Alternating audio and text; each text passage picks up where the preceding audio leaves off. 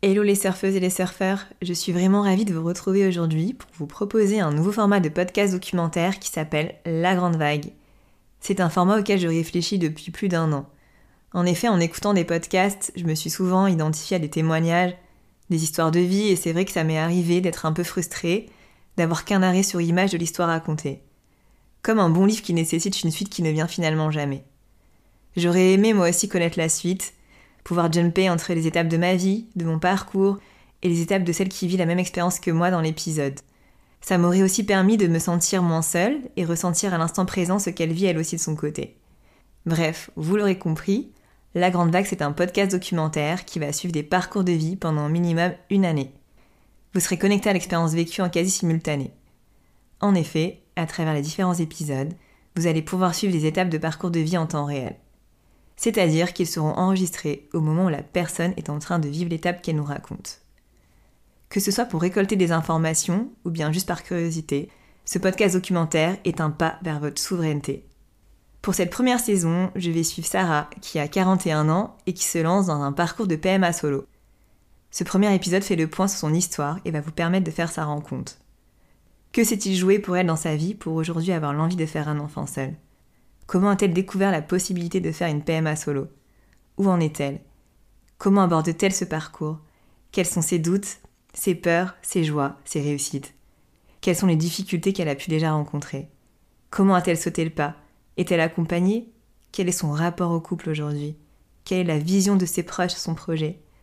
Vous saurez tout sans tabou. C'est une réelle plongée dans la grande vague de Sarah qui vous attend. Bonne découverte et n'oubliez pas, on est toutes surfeuses, mais c'est quand même plus confortable de surfer avec du bon matos.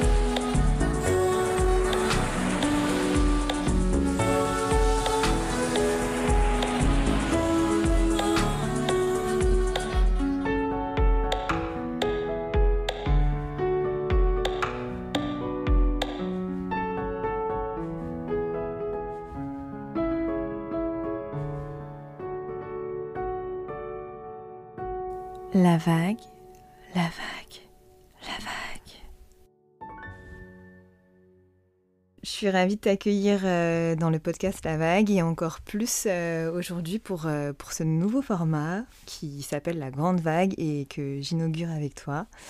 on va effectivement faire un, un, bon bout de chemin ensemble pour suivre une de tes grandes vagues, une des grandes vagues de ta vie. Donc aujourd'hui, tu t'es donc lancé dans une PMA qui est, je le précise, une procréation médicalement assistée et euh, tu vis ce projet donc euh, toute seule. comme nous allons passer un bon bout de temps ensemble, c'est important pour ce premier épisode qu'on apprenne à, te découvrir, à savoir qui tu es, euh, à savoir avec quelle histoire euh, tu arrives euh, aujourd'hui et comprendre aussi ensemble pourquoi tu t'es lancé dans, dans ce parcours de vie.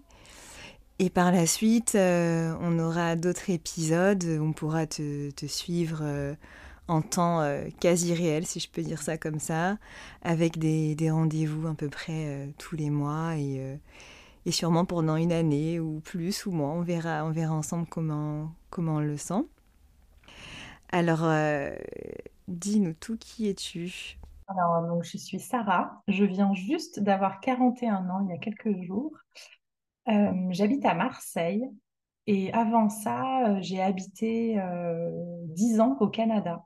Donc, par rapport à la PMA, j'ai un parcours un peu particulier qui est que j'ai été en couple pendant huit ans et avec mon ex-conjoint, on avait déjà tenté une PMA, donc en couple, euh, au Canada. Et j'ai, on s'est séparés. Et après quelques années, euh, voyant les années euh, arriver vite, je me suis lancée dans le parcours PMA solo, maman solo, que je fais donc maintenant seule à Marseille. Je vais te poser la question que je pose à tout le monde. donc, qu'est-ce qu'une vague pour toi? Eh bien, en ce moment, les vagues, pour moi, c'est, euh, je pense vraiment aux vagues d'émotions. Mhm. Je pense que... Euh, alors, est-ce que c'est parce que là, je suis teintée par ce parcours qui est vraiment qui est marqué par des vagues d'émotions, quoi, vraiment? Euh, mais voilà, je crois qu'il y a vraiment ça. Et puis, il y a le côté, bah, j'habite à Marseille. Moi, je vois la mer de chez moi, donc les vagues, c'est très, très important. ça fait partie de mon quotidien. Et, il y a quelque chose de, qui nettoie dans la vague. Pour moi, il y a quelque chose un peu du reset, il y a quelque chose de, de rassurant parce qu'on sait qu'elle s'en va, mais elle reviendra toujours. Donc euh, voilà, c'est ça pour moi la vague. Ok, merci. Effectivement, il y a le côté cyclique de la vague qui, qui revient, qui emporte tout, qui repart, qui nettoie. Effectivement, euh, c'est une belle, une belle définition. Changer aussi de, justement d'émotions, de Là, en ce moment, elles sont énormes, les vagues à Marseille, mais voilà, il y a eu quelques jours, elles étaient toutes calmes. Donc euh, voilà, je pense que ça marque aussi. Euh, bah, nous, en tant qu'êtres humains, on est marqué par, euh, par des vagues et des moments où on prend beaucoup de place, des moments où on se fait tout petit, et selon comment on ressent quoi, les choses. Donc, ça me parle beaucoup, la vague. Alors, commençons un peu par, par le début. Euh, toi, finalement, c'est quoi en fait ton, ton rapport à la maternité euh, À quel moment tu t'es dit, euh, bah en fait, je, je veux devenir mère, je veux, je veux un enfant, je veux connaître, je veux connaître la maternité. comment, comment c'est arrivé pour toi? Est-ce que c'est, c'est quelque chose que tu avais euh, en toi euh, depuis toute petite. Je sais qu'il y a des femmes qui, euh, qui, ont ce rapport à la maternité, ou alors est-ce que ça s'est construit au fur et à mesure de ta vie? Est-ce que tu as une révélation un jour et tu t'es dit, voilà, je veux devenir mère absolument? Voilà, Quel est ton rapport par rapport à ça? Eh ben, je pense que vraiment depuis toute petite, c'était une évidence pour moi. Enfin, j'ai pas imaginé une seconde que j'aurais du mal à, avoir, à être mère. Pour moi, c'était vraiment... Euh, euh, je pense quand euh, j'étais au lycée, j'étais avec un mec et j'ai cru que... J'ai cru ou j'ai espéré, on va être honnête, être enceinte. Donc, j'avais même pas 18 ans, hein, donc j'avais peut-être 17 ans. Et je me souviens de ma meilleure amie, mais folle de rage, qui me dit, mais t'es une grande malade, en fait, d'espérer que tu sois enceinte, quoi. Et moi, vraiment, j'étais euh, trop contente, quoi. Pour moi, euh, je lui disais, mais mon rêve, moi, c'est d'avoir quatre enfants à 25 ans. Enfin, vraiment, j'étais un peu tarée, on va dire. euh, aucune conscience. De... je pense que je viens d'une famille où il y a... j'ai énormément de cousins. Euh, ma grand-mère, ils étaient 10, elle a eu six enfants. Enfin, tout chacun a eu quatre enfants. Donc, euh, c'était une évidence, quelque chose de, que j'avais jamais questionné. Et euh, moi, j'ai payé mes études en étant euh, babysitter, mais très très jeune. Hein, j'étais babysitter à 10 ans, j'étais babysitter des voisines. Enfin, et après, j'ai continué tout le long. J'étais, je faisais les les centres aérés. Enfin voilà, moi j'étais vraiment, pour moi, c'était les enfants. Je rêvais d'être institutrice. Finalement, j'ai pas du tout été institutrice, mais voilà, les enfants, euh, c'était quelque chose d'extrêmement important et central en fait dans ma vie.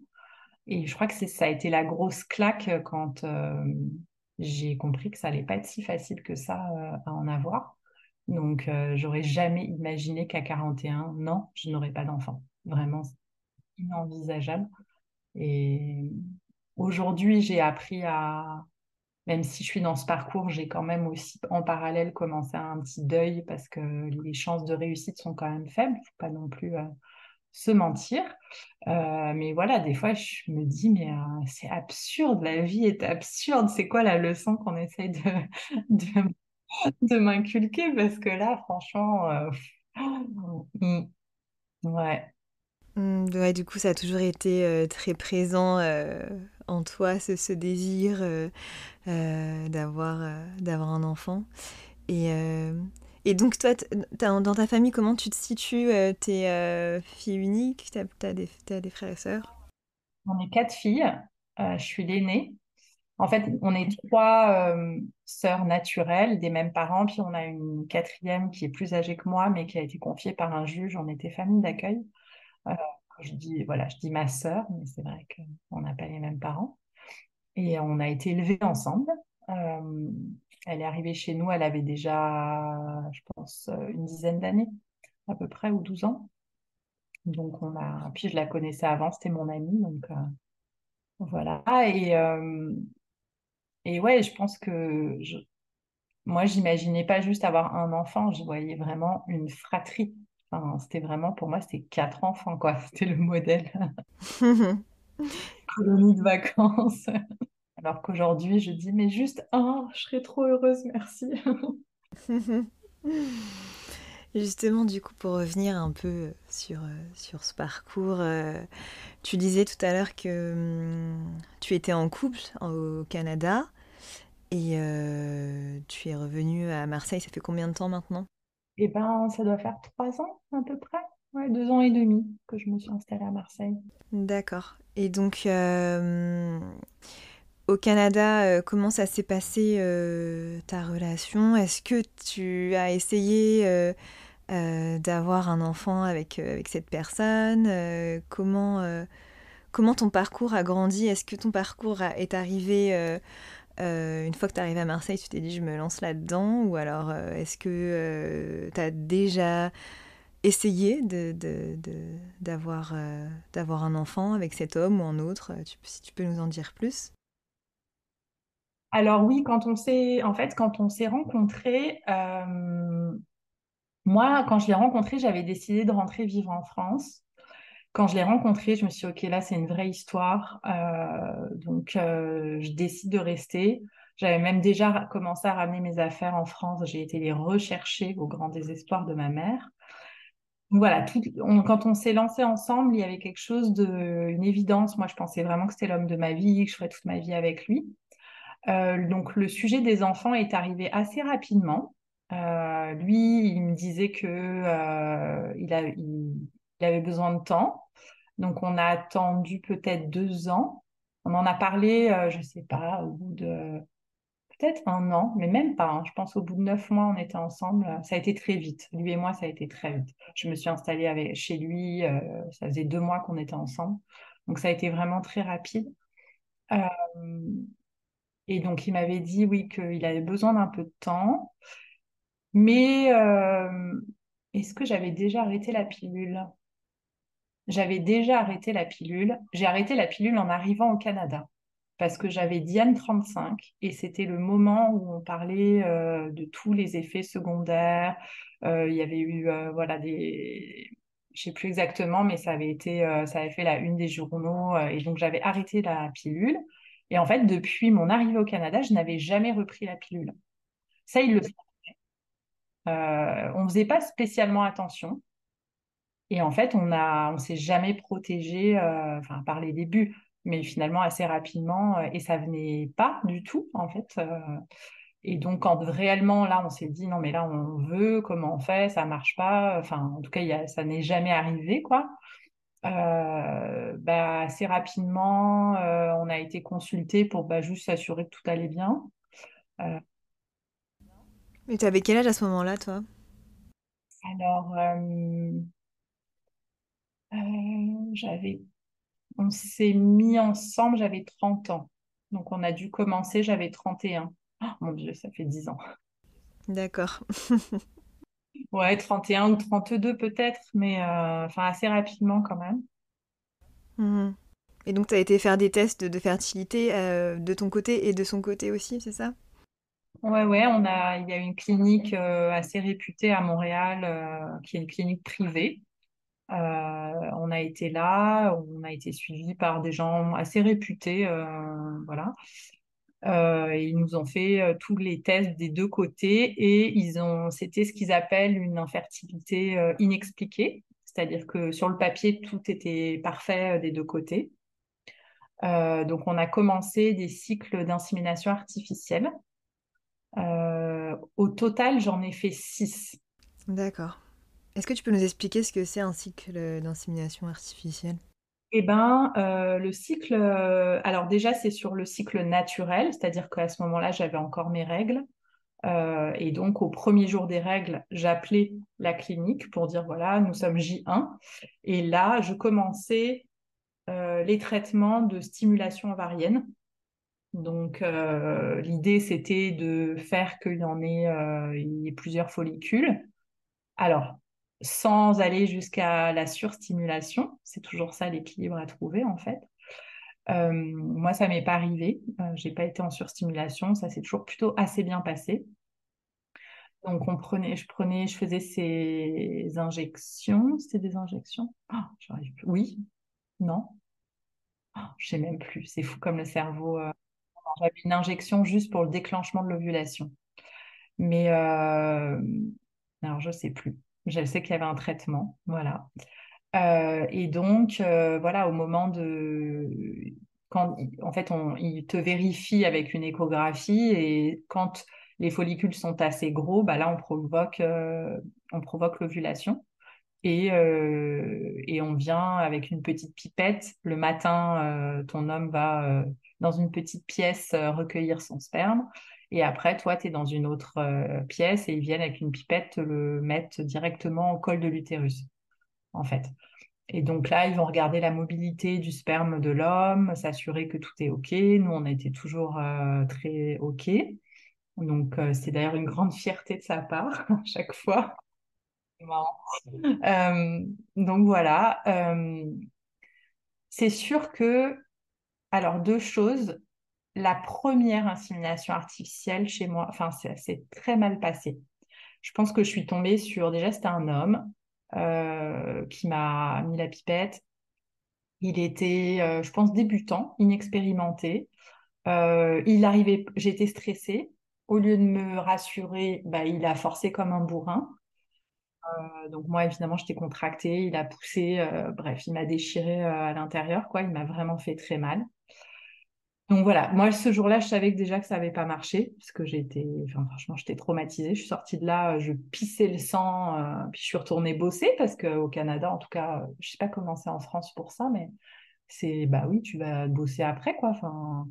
Et j'étais au boulot, euh, je pissais le sang et tout, et heureusement, mon, mon boss, en fait, avec sa femme, ils étaient passés par là pour avoir leur enfant, et il a été exceptionnel c'est-à-dire qu'il était au courant et quand je lui ai dit là ça va pas du tout, euh, il m'a dit tout de suite rentre euh, chez toi, va te reposer, va t'allonger, enfin voilà. Et après tout le long il était au courant et il m'a vraiment facilité les choses.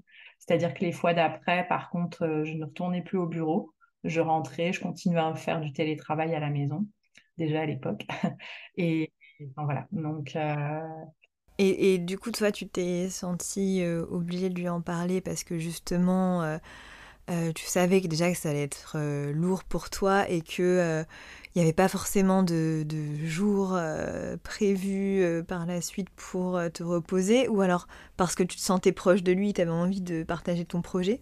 Non, mais je me, oui, je me sentais proche de lui, mais peut-être pas au point de partager ce projet-là.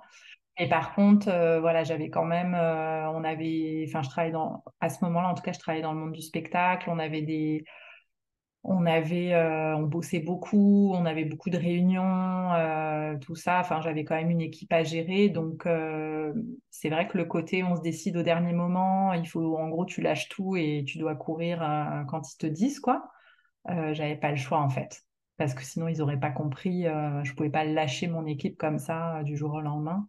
Et je pense que après j'aurais pu mentir, dire que j'étais malade, mais voilà, je suis jamais rentrée là. J'ai pu préférer lui en parler, en fait. Et, j'ai, voilà. Alors, est-ce que j'ai bien senti? J'en sais rien, mais il a été euh, ouais, vraiment exceptionnel, quoi. Donc. Euh, est-ce que tu sais si euh, ton conjoint de l'époque a dû en parler aussi à son travail? Parce que j'ai l'impression qu'il y a aussi une, inégalité femme-homme vis-à-vis de ces, de ces processus et, de la vie professionnelle aussi, tu vois? C'est sûr, mais c'est vrai que pour le coup, lui, il était entrepreneur. Enfin, il est entrepreneur, il, est président d'entreprise, en fait. Donc, euh, bah, c'est lui le boss. Donc, ça a facilité. Après, ça avait d'autres d'autres inconvénients, c'est que même à la clinique, il était sur son téléphone en train de bosser, quoi. Mais il n'était pas 100% dans ce projet-là parce qu'il avait ses autres bébés, en fait, ses entreprises. En début, quoi. C'était, ça faisait pas tant d'années qu'il les avait créées, donc qui étaient en croissance. Donc, non, lui, bah, ouais, lui, il n'a pas eu de souci là. Ouais, c'est sûr. Et donc, tu as fait la première insémination qui s'est mal passée finalement. Et euh, est-ce que euh, comment tu t'es sentie émotionnellement euh, pour, pour recommencer Tu t'en as reparlé avec ton, ton copain de l'époque Tu t'es dit que tu avais envie de quand même continuer à faire confiance à, ce centre-là pour, pour ton projet Oui, la différence, c'est qu'en fait, on a été suivi par contre par une référente. Donc, après l'échec, on a eu un rendez-vous avec cette femme-là. Et là, moi, par contre, j'ai pu lui dire que honnêtement, j'ai raconté l'expérience. Et par contre, elle s'est assurée que ce soit plus jamais cette personne-là. Et les fois d'après, alors est-ce qu'ils avaient noté quelque chose dans le dossier? En tout cas, la fois d'après, la personne était vraiment très bien, très attentive. Il avait pris le temps de bien expliquer. Enfin. Euh, et à ce moment-là, au moment de l'insertion de la pipette, euh, j'avais demandé à mon conjoint qui me parle, qui me regarde. J'avais besoin de, ouais, d'humain, enfin de et de sa présence à lui en fait, un peu rassurante pour me faire diversion de ce qui est en train de se passer dans en bas quoi.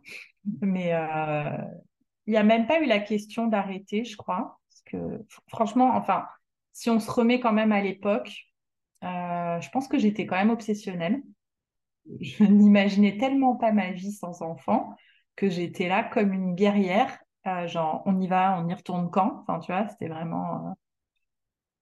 Euh, est-ce que pourtant ça m'a quand même, euh, ça a été dur émotionnellement, ça a été très dur. Mais plus que ça, je pense que c'est le traitement. J'aimerais. D'ailleurs, je me dis, il faudrait que je retrouve ce nom. Tu vois, je l'ai vraiment effacé de mon cerveau tellement j'ai été traumatisée par ce médicament.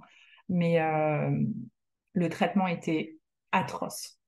C'est-à-dire que c'est un. Alors, je me souviendrai toujours quand j'avais été à la pharmacie le chercher, la dame m'a regardé, genre, «Oh, vous allez bien et tout. J'étais là, «Euh, oui, pourquoi? Elle me dit, pourquoi ce traitement et tout? Je lui explique, je lui dis, bah, c'est pour la PMA.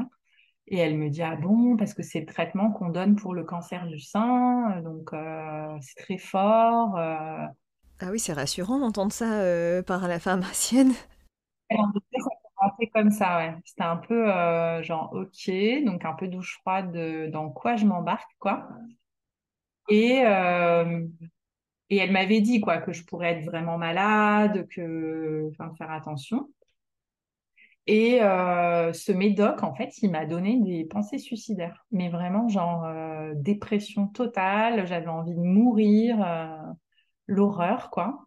Et on t'avait prévenu avant que tu le prennes des effets secondaires ou pas? Non, pas ça. Parce que j'ai mis du temps à oser le dire. J'en avais, alors pour le coup, j'en avais même pas parlé à mon conjoint parce que je me suis, j'ai pas pensé en fait. Je pense que c'était le, produit. J'ai mis du temps à comprendre que ça pouvait être ça. Et euh, il y a un jour, à une, justement, un de ces rendez-vous après un énième échec, où j'avais, là pour le coup, je l'avais dit devant mon conjoint d'ailleurs qui m'avait dit mais pourquoi tu me l'as jamais dit? Enfin non non non et là euh, le médecin en face a dit ah oui c'est vrai que c'est un des effets secondaires euh, mais en gros euh, suck it up baby on continue quoi. Il y avait il y a pas eu de solution. Ils n'ont pas changé le traitement. Enfin c'était bah, serre les dents quoi. Continue vas-y. En gros tu sais que c'est c'est pas une vraie envie de mourir c'est ton produit donc vas-y continue. J'avais même demandé, ce qu'il y avait soi-disant un psychologue euh, rattaché au centre. J'ai demandé à, rencontrer le psychologue, puis j'ai jamais eu de rendez-vous. Donc ouais, ça a été un gros désert euh, par rapport à ça. Pas de soutien.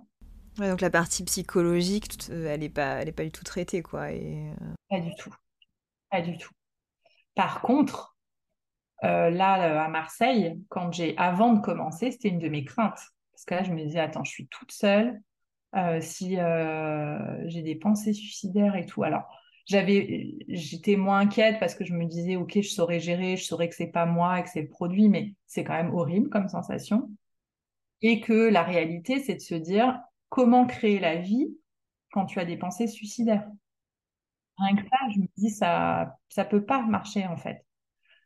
Et là, euh, avant de commencer euh, la première euh, tentative de FIV à Marseille, j'avais peur de ça et je l'ai dit pour le coup à mon médecin. Je dis voilà, j'espère que les médicaments vont pas me donner trop d'envie suicidaire parce que la dernière fois, enfin non, je lui avais dit oui, je sais que c'est normal, mais quand même, c'était pas facile la dernière fois. Elle, elle m'a arrêté, elle m'a regardé, elle m'a dit mais mais c'est pas normal du tout.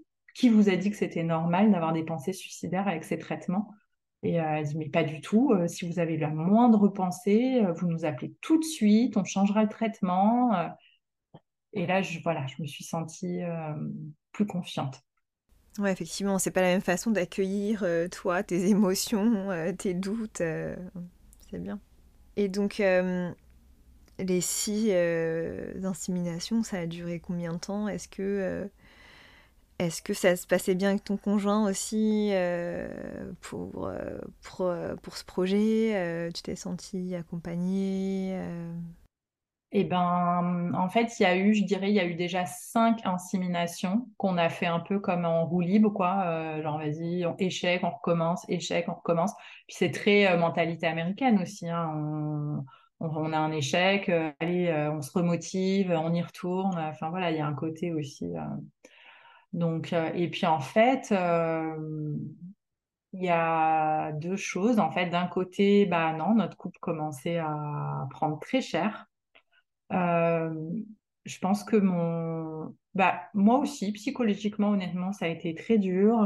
j'avais du mal à y croire. j'avais l'impression qu'on n'y arrivera jamais. J'avais l'impression de ne pas être soutenue, donc je lui en voulais. J'ai commencé à de vraiment commencer à lui en vouloir. Euh, je me sentais très seule là-dedans. Et je pense que, bah, il me l'avait dit d'ailleurs, hein, que lui, c'était le, le premier gros échec de sa vie. Jusqu'à là, les choses avaient plutôt réussi. Euh, et ça, ça a été vraiment un coup très dur, même dans son ego masculin. Enfin, je pense qu'on sous-estime aussi parce qu'on parle beaucoup de ce que pensent et se ressentent les femmes en PMA, mais très peu les hommes. Lui non plus, il n'a eu aucun soutien psychologique. Euh, et en fait, je pense qu'il a commencé à rentrer dans une dépression à ce moment-là. Mais j'ai pas su mettre les mots parce que moi-même, je pense que je commençais aussi à rentrer en dépression. Euh. Et donc, non, ça a commencé à devenir très compliqué entre nous. Et au bout, euh, moi, en parallèle, en fait, la deuxième chose, c'est qu'en parallèle, j'avais ma petite sœur qui était, elle, à Paris et qui m'envoyait par les médias sociaux, elle m'envoyait des vidéos, des articles sur l'endométriose, des vidéos de Brut, par exemple, qui expliquaient, tu sais, Sarah, quand même, quand je vois ça, je pense à toi, je trouve que ça ressemble, parle-en à ta gynéco. Et puis vraiment, moi, j'avais l'impression de découvrir ma vie, quoi. Je, voyais ces vidéos, je me dis, mais ah oui, c'est clair, c'est moi, mon Dieu. Donc, j'étais retournée voir la, la gynéco. Euh, je pense que c'était même avant la cinquième. J'avais commencé à lui en parler en disant est-ce qu'on peut regarder euh, si j'ai pas l'endométriose? Parce qu'on le sait que ça, ça bloque au niveau euh, notamment de l'insémination euh, artificielle. Et donc, et au début, elle, dit ah, ça va, ça va, n'importe quoi, machin. Bon. Et bah, en fait, à la cinquième, je lui ai dit moi, je fais plus rien tant qu'on n'a pas regardé l'endométriose. Là, c'est fini. On arrête l'acharnement. On va regarder l'endométriose et après on parlera de la suite. Et donc elle m'avait dit bon, écoutez, allez, si ça peut vous rassurer, d'accord. Sauf que elle est pourtant listée hein, dans les tops d'endométriose au Canada, je ne sais pas pourquoi, mais normalement euh, l'endométriose on peut la détecter, on peut reconnaître l'endométriose si euh, l'échographe est bon et qu'il sait lire euh, l'échographie. Visiblement, elle ne connaissait pas ça, donc il fallait m'opérer selon elle. Il fallait ouvrir et aller regarder, quoi. Ah oui, ok, elle est passée euh, par la technique euh, intense. Euh. Ouais, vraiment brutale. Et donc, bah, voilà, je me suis fait opérer. Je me souviens, c'était en février, 28 février 2018. Ah oui, ok. Et, et elle m'opère, c'est elle qui m'opère. Et au réveil, on me dit, ah bah oui, le mec était désolé, je suis vraiment désolée, vous avez vraiment beaucoup d'endométriose au stade 4. Et moi, au lieu de pleurer, j'étais folle de joie parce que j'étais là, ah, enfin, on sait ce que j'ai. Enfin, j'étais là, merci. Lui, me regardait comme si j'étais une grosse tarée. Et moi, je dis, mais non, mais vous vous rendez pas compte. Moi, ça fait euh, des mois, des années que je sais qu'il y a quelque chose qui va pas. J'en avais parlé à tellement de médecins qui m'avaient dit que il y a même un médecin qui m'avait dit que les dérèglements hormonaux, ça n'existait pas. Ok. Là, je me suis dit, bah mec, viens dans mon corps, tu vas voir si ça n'existe pas. Comme quoi, c'est vraiment, ça dépend vraiment des médecins sur qui on tombe. Et j'ai l'impression que c'est vraiment à nous d'aller euh, d'aller gratter, d'aller chercher, d'aller poser des questions, d'aller s'informer. C'est fatigant quand même.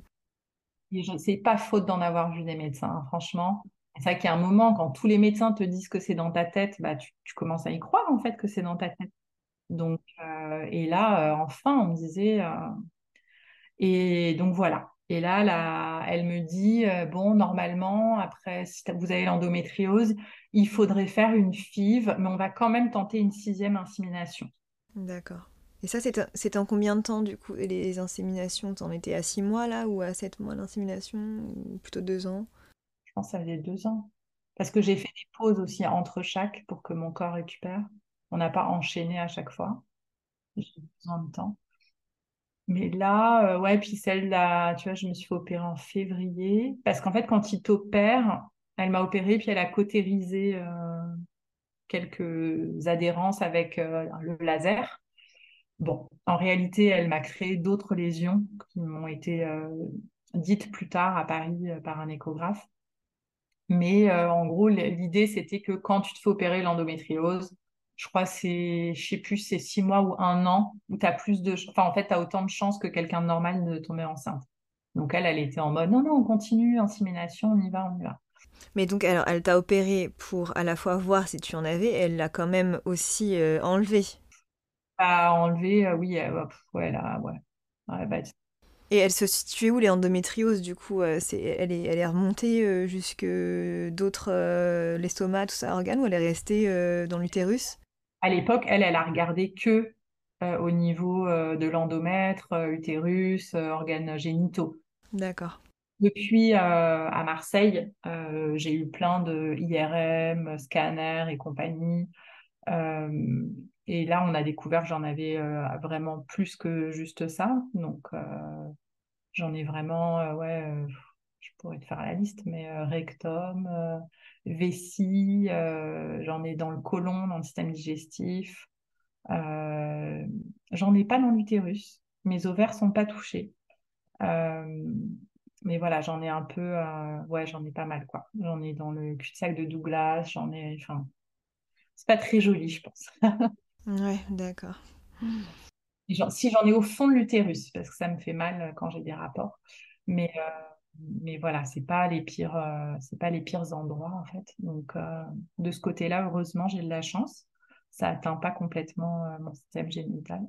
Et on t'a proposé de, de, t'opérer sur le reste de l'endométriose ou, ou c'est pas opérable sur On en a parlé avec une chirurgienne de Marseille euh, et en fait, euh, les risques de l'opération, étant donné euh, les endroits où c'est situé, sont trop élevés par rapport à ce que je vis pour l'instant.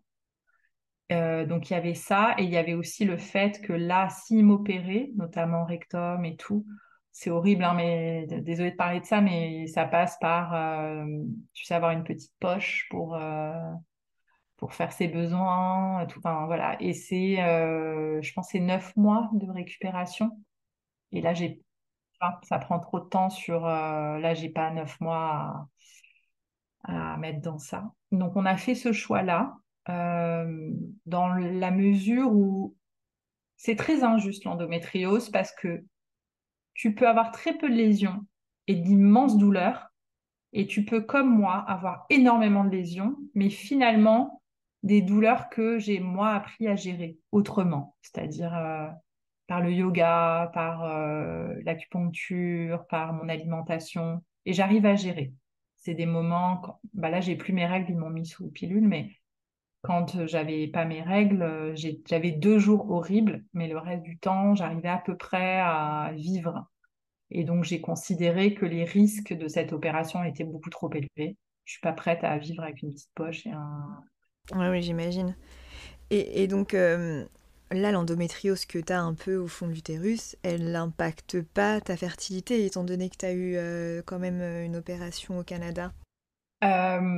J'avoue qu'ils sont pas hyper clairs sur ça, mais par exemple, en France, ils m'ont dit Ah non, non, mais avec votre endométriose, c'est FIV direct. Oui, ils étaient horrifiés qu'elle se soit acharnée comme ça et ils comprennent pas qu'elle ait refait une insémination après mon intervention. D'accord. Et donc euh, là vient ton, ta sixième euh, insémination. Euh, je suppose que tu es un peu au bout de ta vie en arrivant à la sixième. Enfin, comment tu te sens à ce moment-là et même ton conjoint, comment vous vous sentez après la sixième fois, plus cette opération de l'endométriose avant Bah, alors déjà, c'est vrai que quand en plus je me suis fait opérer, il n'a pas été présent. Et ça, ça a été une grande déception de ma part et ça a été très dur. Il m'avait déposé le matin, il est venu me chercher et puis je me souviens de l'infirmière qui l'engueule quand il vient me chercher parce qu'il était, euh, il me regardait pas, il était sur son téléphone, il continuait à répondre à ses mails pro. Donc ouais, euh, l'infirmière euh, l'a engueulé. Après l'opération, il, bah, normalement, tu sais, il faut que la personne reste avec toi. là, il m'a déposé, je me souviens, dans un un truc bio, euh, genre choisis-toi une salade. J'ai pris une salade et il m'a euh, droppé à la maison. Euh, il m'a mis à la maison, il est reparti bosser, quoi. Et je pense que ce soir-là, il n'est pas rentré avant 4 heures du mat ou un truc. Enfin, c'était vraiment genre la fuite totale, quoi. C'est des collègues de travail toute la semaine qui sont venus m'apporter à manger, s'assurer que j'avais assez de choses, qu'on prenait soin de moi. Enfin, ça avait été, ouais, non, c'était j'avais très très mal vécu ça et ça m'a fait une douche froide. Je pense que là, ça a été un grand moment de notre couple, euh, de cassure, en tout cas pour moi, et de me dire, euh, bah, ok, on fait l'insémination, mais si on part en FIV, alors est-ce que j'avais déjà conscientisé ça? Peut-être pas. Mais en tout cas, une fois qu'on a fait la sixième insémination et que là, le médecin nous a dit, il n'y a pas le choix, c'est la FIV, moi, dans la tête, c'était non non, je non, je fais pas une FIV avec cette personne qui, je savais que la FIV, le traitement est encore plus corsé, ça vient encore plus affecter ton corps. Euh, c'est vrai que l'endométriose se nourrit quand même de ces hormones, donc je le sais que j'ai aggravé mon endométriose avec euh, ces injections et ce ces traitements. Je me disais, je fais pas tout ça pour être traitée comme ça en fait. C'était j'étais pas dans mon pays quand même. J'étais voilà, j'étais loin de ma famille. Euh, j'étais dans un pays qui n'était pas le mien, même si je suis devenue canadienne, je suis quand même euh, française. Je suis née en France. et je me disais, j'ai pas fait tout ça, tous ces sacrifices entre guillemets. Euh, pour me retrouver après même coincée au Canada avec quelqu'un qui ne sait pas prendre soin de moi et dans les moments difficiles en fait. Et donc là, la communication a été totalement rompu à ce moment-là, euh, toi, tu te sentais. Euh, enfin, je suppose que tu te sentais seule dans, dans ce projet. Je me sentais très seule. Après, ça a été beaucoup d'engueulades par rapport à ça, parce que c'est souvent des choses que je lui disais. Après, est-ce que c'était peut-être que c'était pas si juste, peut-être que les hommes on l'exprime différemment et que à ce moment-là, je voyais que ma souffrance. Honnêtement, je voyais pas la sienne. Ça, c'est une réalité. J'arrive aujourd'hui à le voir, mais parce que j'ai pris du recul.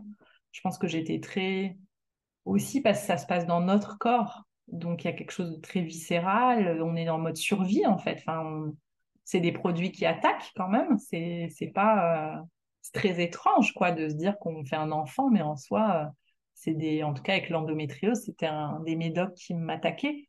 Donc, euh, donc oui, j'ai senti plutôt ma propre et puis un peu avant, il m'avait fait, je me souviens plus euh, comment ça s'appelle ce, cet examen, mais tu sais, il vérifie euh, qu'il y a pas, euh, que les trompes ne sont pas bouchées. Hmm. Oui, avec un liquide coloré. Ouais. Et il y avait plus de place à Montréal, donc j'étais allée en banlieue de Montréal. Et pareil, on m'avait pas prévenu que c'était douloureux et que j'aurais besoin de quelqu'un pour m'aider à rentrer chez moi. Donc j'y étais en métro, quoi, et en bus, je me souviens. Ça a été, mais sans anesthésie locale, rien. Une douleur. Franchement, j'ai jamais eu aussi mal de ma vie. J'ai failli tomber dans les pommes de douleur. Et pareil, je suis sortie de là dans, je me souviendrai toujours, je, j'étais pliée en deux, quasiment à quatre pattes dans l'hôpital. Et toute seule? Et je me dis, je vais pas pouvoir rentrer chez moi en fait, je vais pas y arriver. Et euh, j'essaye d'appeler un taxi, il n'y avait pas de taxi. Même à l'accueil de l'hôpital, il me dit, je suis désolée, il n'y a pas de taxi. J'avais essayé Uber, il n'y avait pas d'Uber. Après, euh, j'ai appelé mon ex-conjoint en pleurs, quoi, en lui disant, je t'en prie, viens me chercher, quoi. Je... Et il m'avait dit, mais je peux pas, ça m'arrange pas. Je pense qu'il avait des rendez-vous de boulot, quoi. Il n'a pas pris la mesure à quel point je souffrais. Et, euh, et il me dit, euh, bah écoute, tu fais comme tout le monde, tu prends le bus, quoi. Et donc, je me suis retrouvée euh, dans le bus, pliée en deux, à espérer pas tomber dans les pommes. Après, prendre le métro et rentrer chez moi, mais l'horreur, le cauchemar total. Et ça, je lui en ai voulu, ouais. Et je pense que je lui en ai tellement voulu que je, j'en ai à peine parlé, tellement j'étais en état de choc d'avoir. Euh, Donc il s'est pas rendu compte euh, de sa non-présence euh, et. Je pense qu'il a, il a manqué d'empathie dans ce parcours-là. C'est un peu ça. J'ai, ressenti ouais, beaucoup de solitude. Alors peut-être que moi aussi, j'ai pas réussi à bien formuler les choses, j'en sais rien. Mais on a, et on n'a pas été aidé parce que finalement, quand après, euh, j'ai rencontré d'autres gens qui avaient fait ça, ou j'ai lu ou écouté des podcasts, je me suis aperçue qu'on vivait tous, euh, enfin beaucoup en tout cas, que c'est un vrai parcours du combattant, qu'il faut vraiment être soutenu pour que le couple euh, fasse, soit une équipe et pas des adversaires. Parce que, tu vois, pareil, quand ils m'ont découvert l'endométriose, je me souviendrai toujours.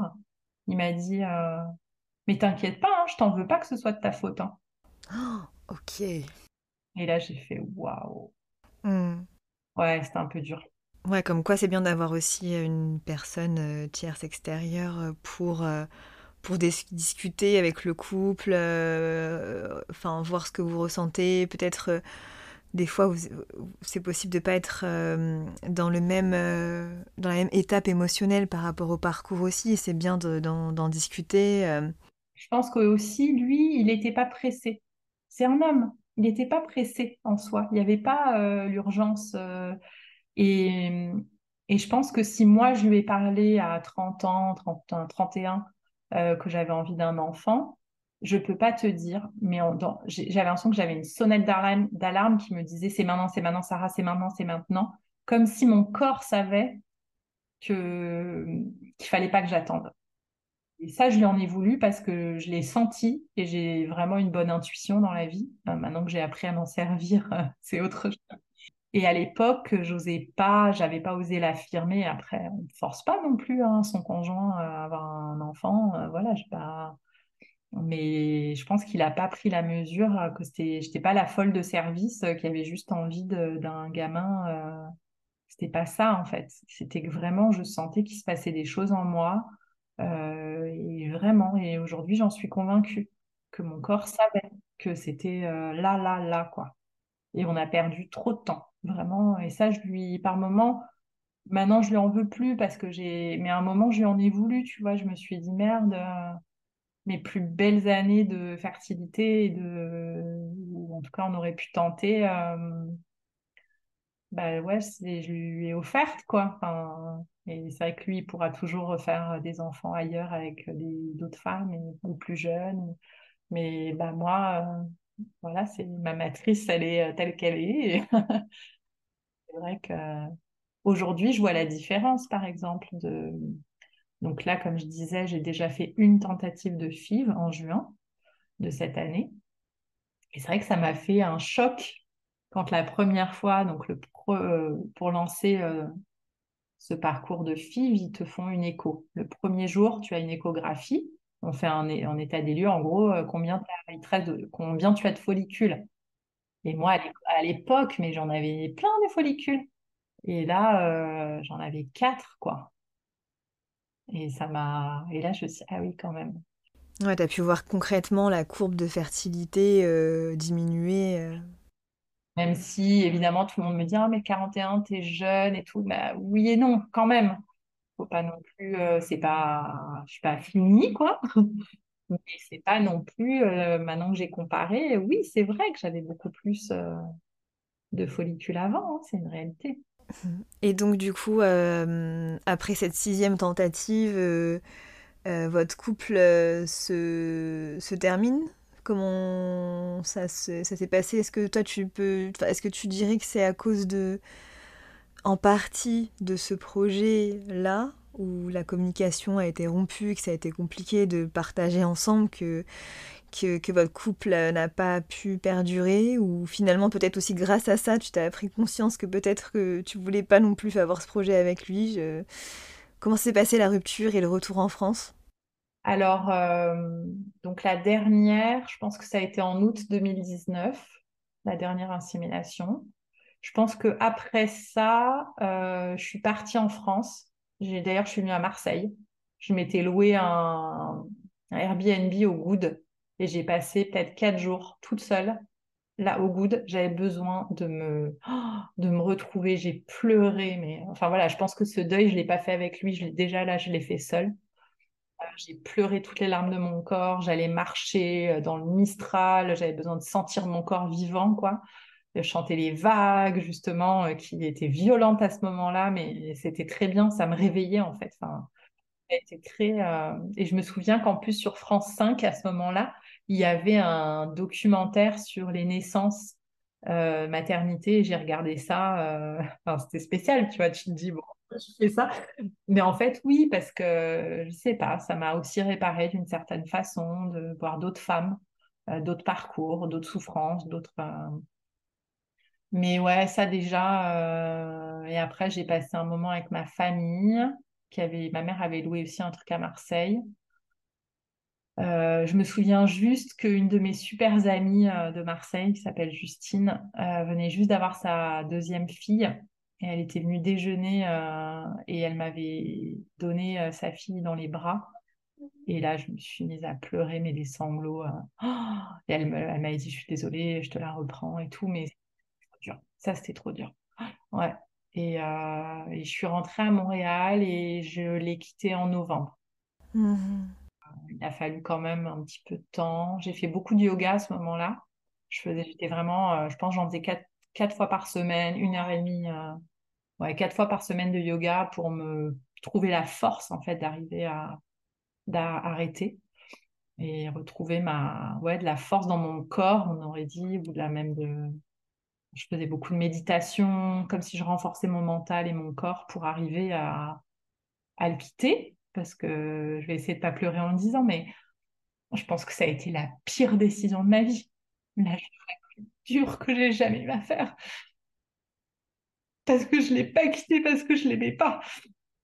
Je l'ai quitté parce que c'était plus possible. On avait trop souffert ensemble et, et que j'arrivais plus à imaginer un futur. J'avais l'impression qu'on n'avait plus, on avait perdu la, moi j'avais perdu confiance en lui, en sa capacité à communiquer avec moi, à vivre les choses ensemble.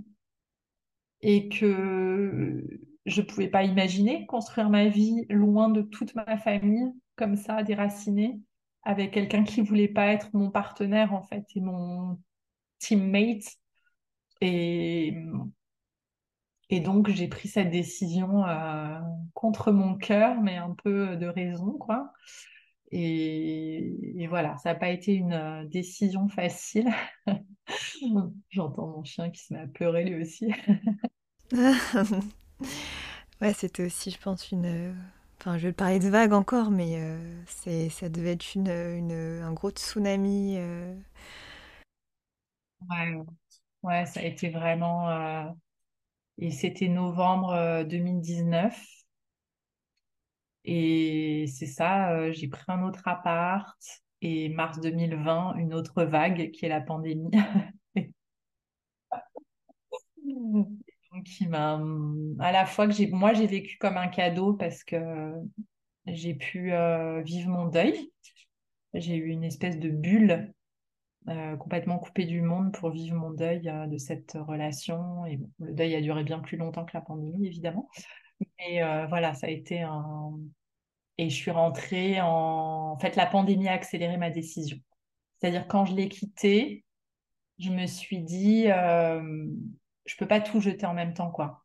Mon mec, mon appart, euh, changer de boulot à ce moment-là, euh, mon pays, enfin voilà, je, non, non, quand même. Donc je me suis pris un appart, je me suis dit, je prends un an et je vois comment je me sens. Et puis c'est vrai que la pandémie est arrivée, et là, j'avais plus aucune hésitation. J'étais là, non, non, non, ma vie, elle est plus là. Euh, j'ai rien à faire ici, ma famille, elle est là-bas. S'il arrive on savait pas à l'époque hein, ce qui allait se passer. J'étais un peu en mode, euh, moi, si, euh, en gros, s'il y a comme une guerre ou un truc, moi, je veux être près de ma famille, en fait. C'est impensable. Ouais. Mais dans tous les cas, comme tu disais tout à l'heure, tu avais quand même dit à ton conjoint que toi, tu avais le projet de revenir vivre en France et tu avais aussi dit que c'était possible qu'il te suive à ce moment-là. Ça, c'est aussi une des raisons, en effet. C'est-à-dire que quand on s'est mis ensemble, moi, je lui avais dit, j'ai besoin que tu réfléchisses et s'il te plaît, réfléchis vraiment bien. C'est-à-dire que réfléchis si un jour tu pourras venir vivre avec moi en France. C'était quand j'aurai envie de rentrer, est-ce que tu te sentiras de me suivre? Et je savais que c'était pas si j'ai envie, ce serait quand j'ai envie, parce que j'avais jamais décidé d'émigrer non plus. Hein. Je, je, vivais une expérience au Canada, euh, mon but c'était pas d'y vivre jusqu'à la fin de ma vie, quoi.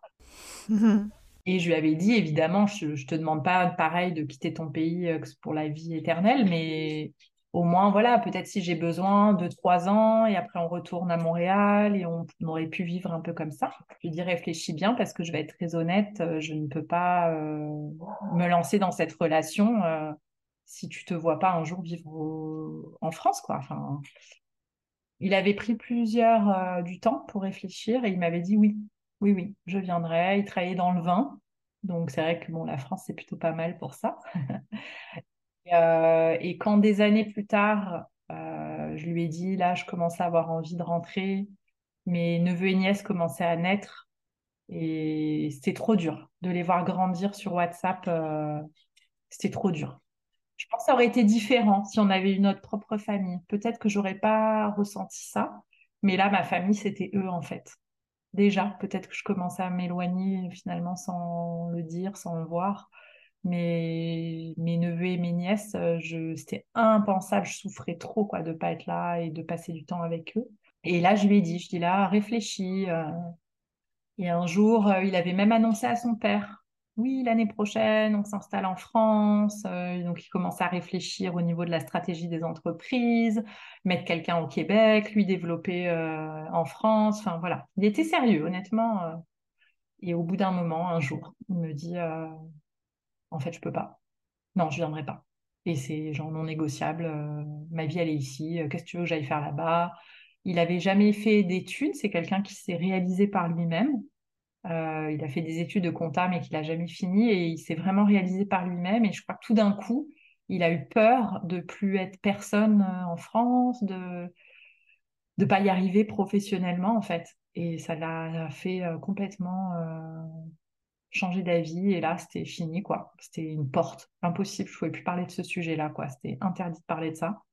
Ma décision est prise, deal with it, quoi. C'était vraiment et ça, ça a été aussi une grosse déception parce qu'il avait rompu le contrat d'une certaine façon. Finalement, tu as, as, eu quand même pas mal de red flags euh, aussi euh, qui, euh, oui. Qui t'ont fait dire bah, peut-être que ma vie est en France et que ce projet-là, il va pas se faire avec lui. Enfin, J'ai l'impression que voilà, il y a quand même pas mal de choses qui se sont mises en place pour t'amener à, vivre ce projet autrement. Oui, et je pense que par contre, euh, j'ai mis beaucoup de temps à arriver à prendre cette décision. Tu vois, je les voyais, les red flags, euh, et j'arrivais pas. J'arrivais pas à décider euh, parce que c'était trop dur. J'avais très peur aussi, on va se le dire, de le quitter à fin trentaine, de pas retrouver quelqu'un. Et à la fin, il y avait aussi ce truc, mais en fait, si je fais pas ma famille avec lui, c'est fini. Enfin, parce que dans ma tête, c'était pas envisageable solo. Enfin, il a fallu un deuil euh, du couple euh, hétéro, normatif. Enfin, voilà, je pense que le gros travail des podcasteuses, des coups sur la table, de Lorraine Bastide, de toutes ces filles-là qui ont commencé à créer du contenu et qui ont commencé petit à petit à, à déconstruire en fait la relation aussi et toute la société un peu patriarcale. Moi aussi, j'étais prise là-dedans en fait. Et j'étais, très loin de me dire, euh, ouais, cool, bah, je vais le faire toute seule, quoi. Et donc, du coup, quand tu es revenue en France, euh, qu'est-ce qui t'a amené à te dire, euh, je sors un peu du schéma de la famille nucléaire, comme on l'appelle, et, et je me lance dans ce projet Est-ce que déjà tu t'es dit, bon, il faut absolument que je trouve un mec parce que je suis pressée par le temps et je veux un enfant euh, ou alors, euh, tu t'es dit de toute façon, mon projet c'est plutôt de trouver, euh, enfin de, me lancer et d'avoir un enfant même toute seule. Ou est-ce que les deux étaient décorrélés? Enfin, comment tu t'es posé toi pour, pour te dire c'est bon, j'y je, vais seule et c'est ça mon projet? Je pense qu'au début, je me suis quand même mise sur les applications et j'ai daté honnêtement frénétiquement. Vraiment, je pense que mon truc c'était genre la porte se referme, euh, il faut que je trouve absolument quelqu'un et tout. Sauf que très rapidement, je me suis dit, mais Sarah, tu vas pas te mettre avec le premier venu. Euh, même il y a eu, je me souviens, un mec, je me protégeais pas. Et j'ai même une copine qui était une grande malade en fait. Et je pense que j'avais tellement, euh, j'espérais en fait tomber enceinte. Enfin, il me plaisait, je le trouvais, il avait bien un enfant, il était chouette avec son enfant. Je me disais bon bah même si on n'est pas ensemble, c'est cool, quoi. Enfin, bref, je pense que j'ai été très loin euh, dans la névrose, quoi. Et t'en parlais au mec que tu voyais à cette époque que tu avais eu un projet de PMA, que tu voulais un enfant ou euh, parce que souvent c'est ce qui les fait fuir. Mais euh, non non non bah, bah non PMA j'en étais pas là encore. Mais je, savais, il savait que j'avais pas de pilule et que je, bah, il savait qu'on ne mettait pas de préservatif. mais j'étais très claire que je prenais pas de pilule. J'ai jamais menti sur ça. Donc bon, ils sont grands, hein, faut pas non plus. Oui, bien sûr. j'ai pas jamais menti, par contre. Je toujours. Enfin, toujours, c'est pas arrivé, euh, c'est arrivé là avec ce mec-là. Et euh, donc, ouais, et vraiment, je me suis dit, mais non, mais je peux pas mettre avec un mec d'application euh, pour faire un enfant, quoi. Enfin, c'était pas possible, quoi. Enfin, je suis quand même ultra exigeante, quand même, on va le dire. je pense que c'est pour ça que quand j'avais rencontré mon ex, c'était genre, oh, waouh, il y a quelqu'un qui existe dans le monde pour moi, je l'ai trouvé. Euh, Là, j'étais un peu genre, bah, je sais pas trop s'il y en a d'autres. Oui, euh, oui, oui, on va se répéter euh, les mantras, il y en a d'autres, mais bon. Et, et, en fait, vraiment, mes lectures féministes, les podcasts féministes m'ont vraiment ouvert l'esprit, vraiment très fortement. Je leur en suis extrêmement reconnaissante. Et puis, bah déjà, j'avais tout de suite commencé à faire le point au niveau fertilité. Donc là, j'avais été, je m'étais occupée de mon endométriose. j'ai refait un bilan de fertilité, tout ça. donc on m'avait dit oui, c'est quand même possible. J'avais été à Tenon rencontrer aussi un, mec qui lui m'avait à l'époque dit d'aller de faire un enfant solo. C'est lui, c'est un médecin qui m'a dit la première fois. Ouais. D'accord. Comment il t'a amené ça en fait Il me disait euh, le bilan de fertilité euh, n'est pas mauvais pour votre âge, mais c'est maintenant. Et je lui dis bah oui, mais j'ai pas de mec et je vais pas prendre le premier qui vient quoi. Il me dit oui, je comprends. Euh, il me dit bah dans ce cas-là, ce que je vous recommande, c'est un parcours solo. Et là, il me donne l'adresse d'une clinique en Espagne il me dit ils sont excellents. Euh, voilà, à ce moment-là, la France n'avait pas encore voté. Oui, c'est ce que j'allais euh, j'allais dire. C'est la, la, loi bioéthique, euh, je crois qu'elle date de 2021. Ou 22 même. 20, ouais, 21 ou 22. Je crois qu'elle est passée en, 22, en 2022.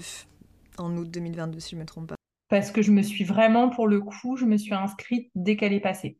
D'accord. J'ai vu comme un signe. Je me suis dit, tu sais quoi? La France, enfin, décide, vote ce truc, je me suis dit, mets-toi sur les listes d'attente, parce que je savais que ce serait très long. Et je m'étais dit, ça coûte rien. Tu te mets sur la liste. Au pire, t'es toujours pas prête à faire ça toute seule, et eh ben, tu laisseras ta place à quelqu'un d'autre qui, elle, sera prête, et puis c'est pas grave. Donc très rapidement, oui, je me suis mise, euh, ça par contre, euh, très rapidement, euh, au Sécos de Marseille, quand je suis arrivée à Marseille.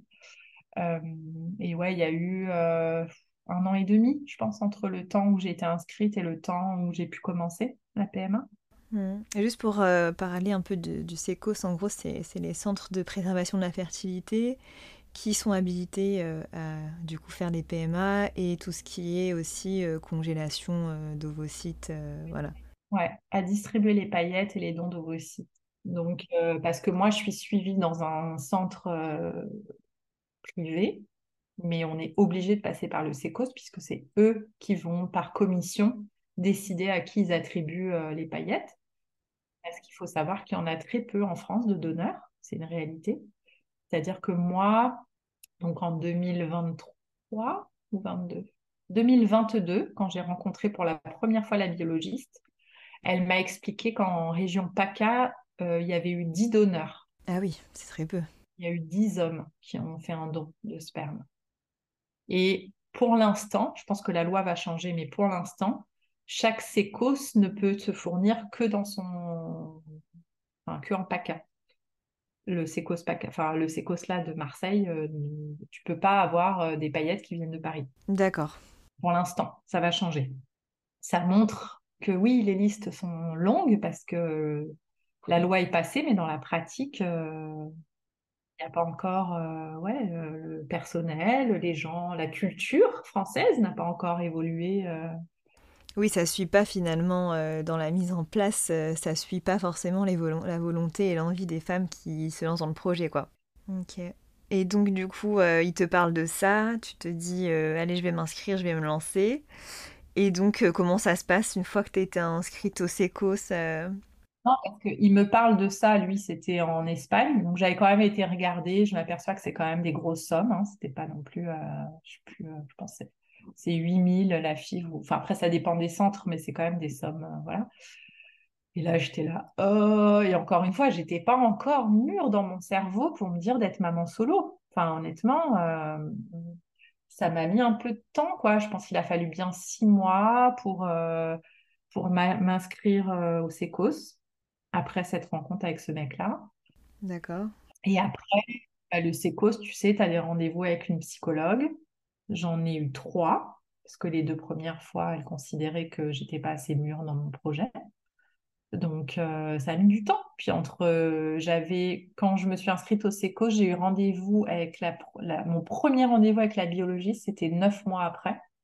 Donc, voilà, tout était, les temps sont immenses, quoi.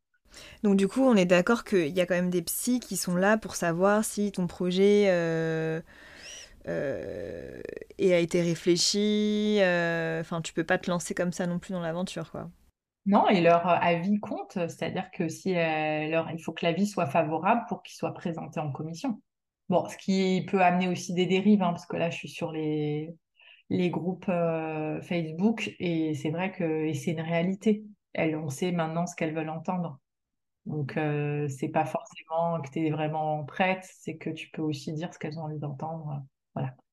Moi, j'ai vraiment cheminé avec elle. Je l'ai vraiment, euh, je l'ai trouvée chouette, cette femme. Et, et, on a eu des beaux échanges. Elle m'a même proposé, elle m'a dit, quoi, là, s'il y a le moindre besoin pendant ce parcours, que je peux la rappeler. Enfin, voilà, j'ai senti, elle, qu'elle était vraiment euh, impliquée. Euh, j'ai eu cette chance, mais je crois que c'est pas le cas de tout le monde. Donc, voilà, je parle vraiment pour moi, là. Donc, voilà. Et ouais, et puis au bout d'un moment, je pense que c'était en novembre dernier où je suis passée en commission et j'ai eu un avis favorable. Et donc j'ai eu l'avis favorable en novembre dernier, 2022, et il me disait que j'aurais des paillettes qui seraient libérées en mai 2023. Ah oui, comme quoi le processus est ultra long. Hein. Ultra long. Et oui, j'ai toujours la voix dans ma tête de me dire, mais Sarah, vas-y, est-ce qu'en parallèle, tu ferais pas aussi en Espagne euh, j'en sais rien, peut-être que là, je vais tenter la deuxième fois ici, euh, l'équipe est bien, je me sens là en confiance. Mais c'est vrai que oui, c'est plus rapide euh, en Espagne. Ils font ça à tour de bras, ils sont rodés, ils font ça depuis des années.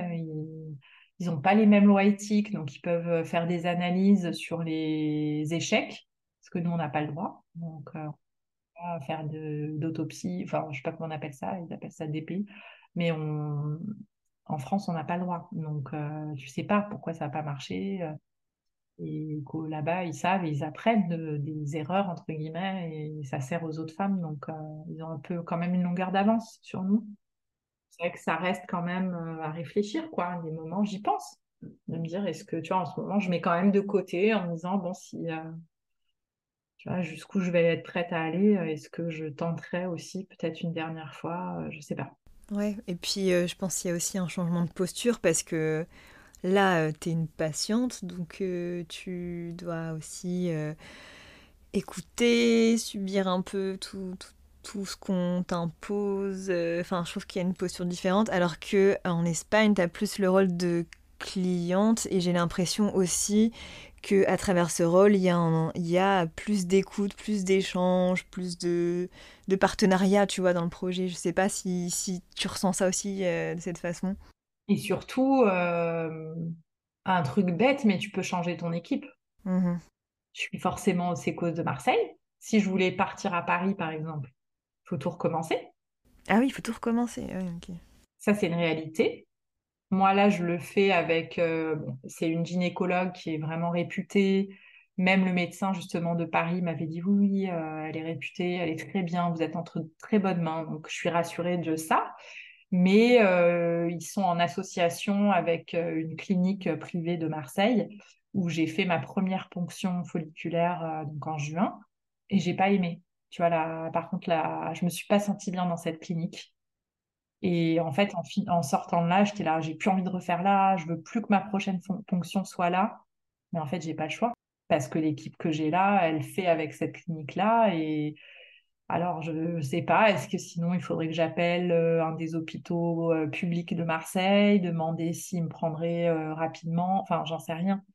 Mais voilà, oui, en effet, il y a peu de choix. On est pris quand même, bah, surtout à la 41, enfin, il reste plus, j'aurai les 31, euh, évidemment que je pourrais recommencer ailleurs. Et, là, euh, non, pas vraiment, honnêtement.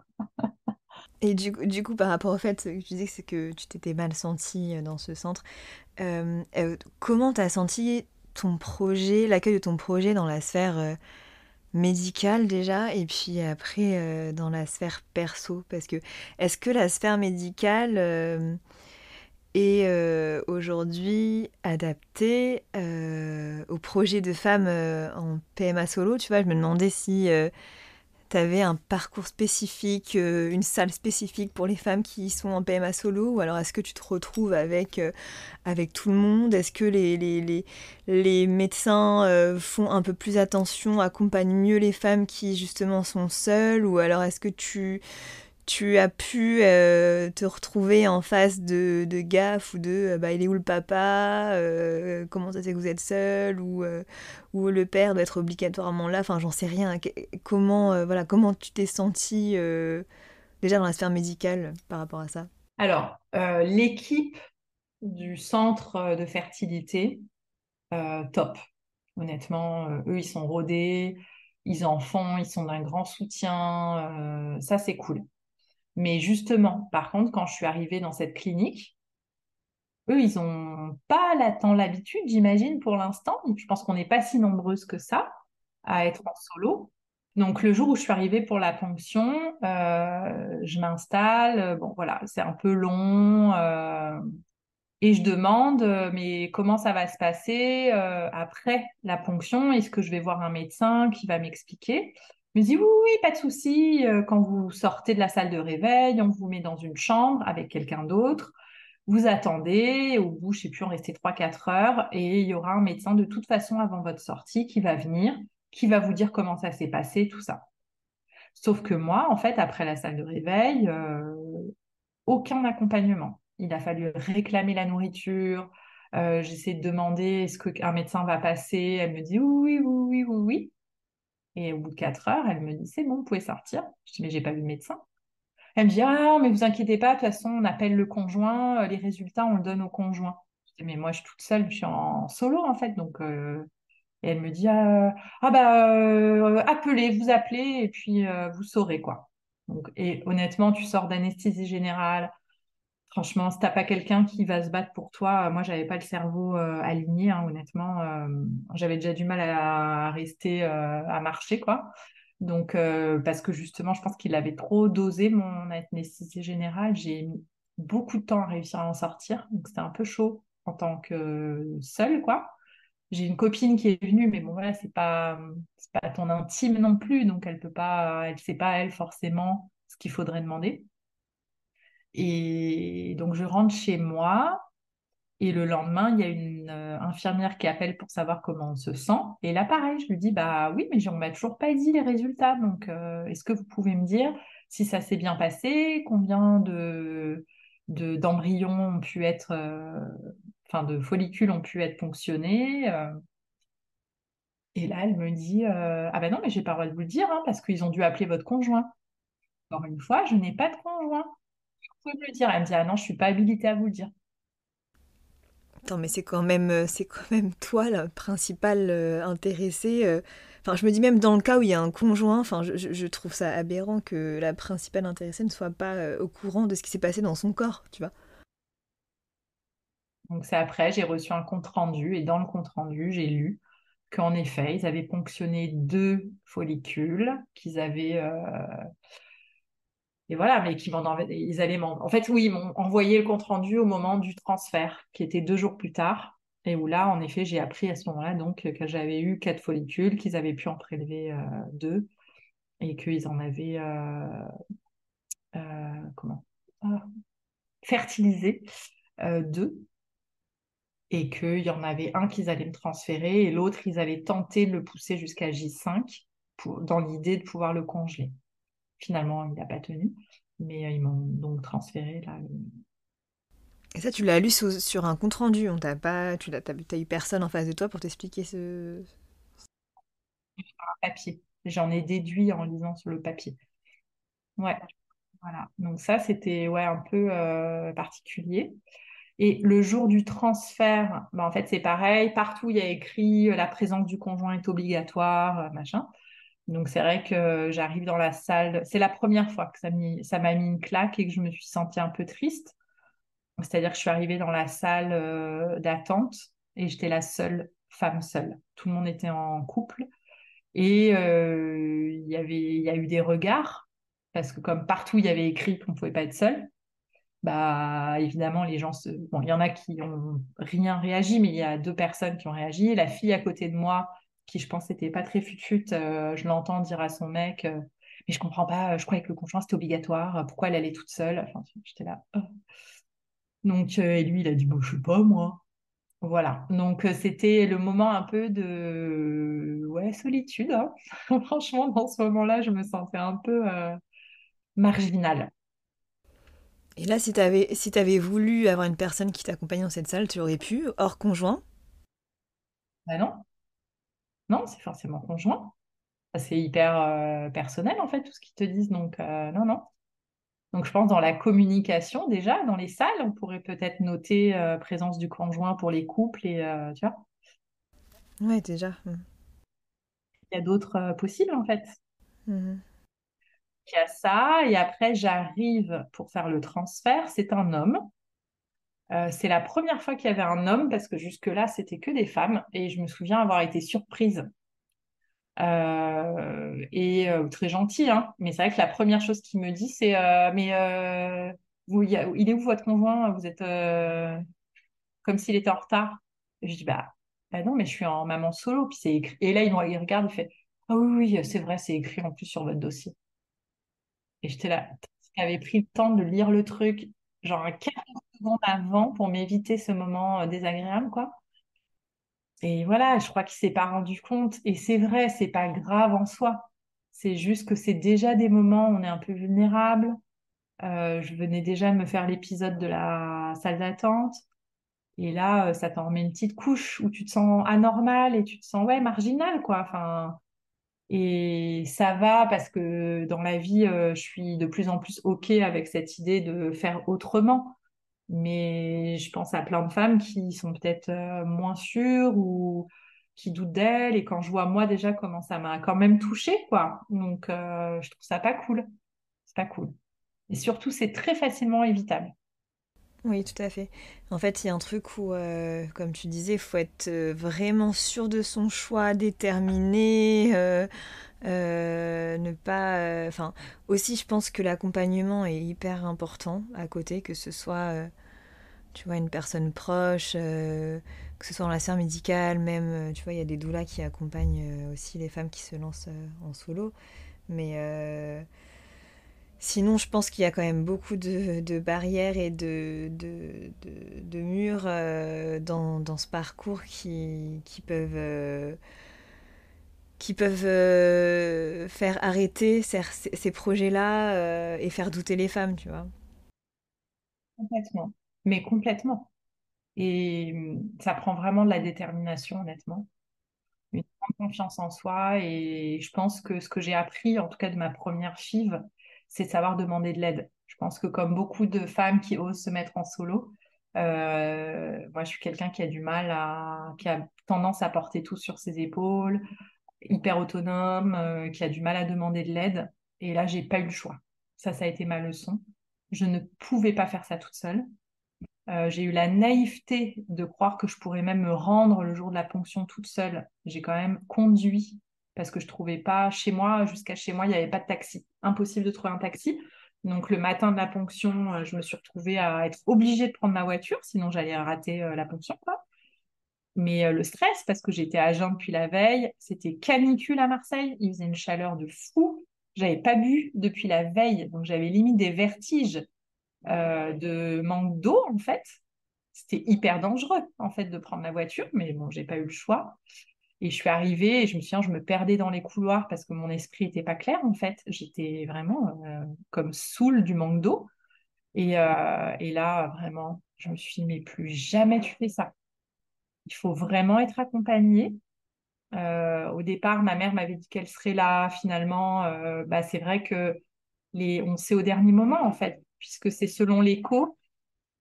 c'est selon le résultat de l'écho qui vont te dire, OK, tes follicules sont assez matures, on y va, quoi. Donc, euh, ma mère étant à Paris, euh, c'était pas si évident. Euh, ce jour-là, le jour de la ponction, elle bossait. Elle n'a pas osé prendre une journée pour venir me voir. Bref. Donc, je me suis retrouvée un peu comme ça. J'ai heureusement une de mes voisines, Lola, qui, qui très gentiment m'a dit Mais moi, je viens te chercher. Alors, elle conduit pas, mais elle a pris un taxi. Elle est venue me chercher. On est rentré en taxi. Euh, j'avais donc laissé ma voiture euh, au parking et c'est d'autres voisins qui sont le soir allés chercher ma voiture. Enfin, et là, je me suis dit, OK, il y a une communauté, il y a des gens autour, ils sont là, ils t'aident, ils m'ont aidé à promener mon chien. Euh, enfin, ça a été. Et là, je me suis dit, mais en fait, ça s'est improvisé, mais pour la prochaine, on n'improvise pas, on prévoit. Et tu vois, aujourd'hui, ma mère, on a eu une, un peu altercation, mais parce qu'encore une fois, elle me dit Ah bah oui, mais moi, si c'est le 11 septembre, je suis pas dispo, je bosse. Et là, je lui ai dit Je dis en fait, euh, soit tu me dis que tu viens pas du tout, et j'ai l'espoir et je me débrouille autrement, mais moi, je peux pas. le Peut-être si c'est le 13, je suis là, mais si c'est le 11, je suis pas là. Je dis Ça, je peux pas. C'est impensable. Enfin, là, j'ai besoin de d'être sûre. Et je lui dis, ça me blesse que, je veux dire, a priori, ça va m'arriver une fois dans mon année, quoi. C'est pour euh, une ponction. Ça me blesse euh, que, ouais, que tu puisses pas venir parce que tu pars en vacances la semaine d'après et que donc tu veux pas poser une journée ou que parce qu'elle n'était pas dispo, parce qu'elle gardait les enfants de mes sœurs, quoi. Et je lui dis, ah, franchement, ça me fait de la peine et j'ai pas besoin de ça, en fait. Donc, je préfère que tu me dises que tu viennes pas. Et là, moi, je vais trouver des gens qui vont s'engager et qui vont vraiment être là. Et bon, elle l'a entendu et là, elle m'a assuré qu'elle serait là pour la deuxième et qu'elle prendrait une journée de congé. Voilà.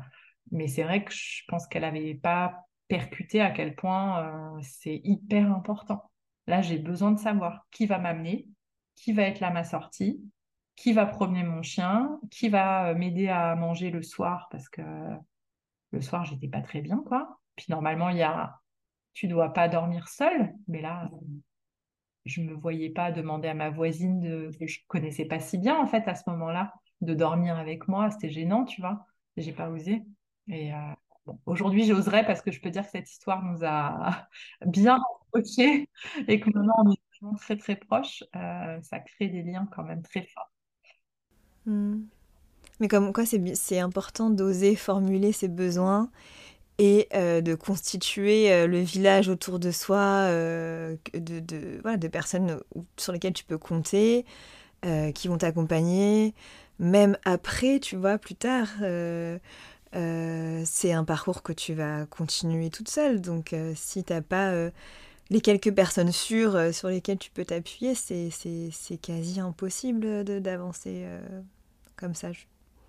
Il y a ça, et tu vois, pour cette deuxième, plus que ce village rapproché, euh, j'ai été voir une ostéopathe qui est reliée euh, au centre de fertilité, qui est vraiment génial.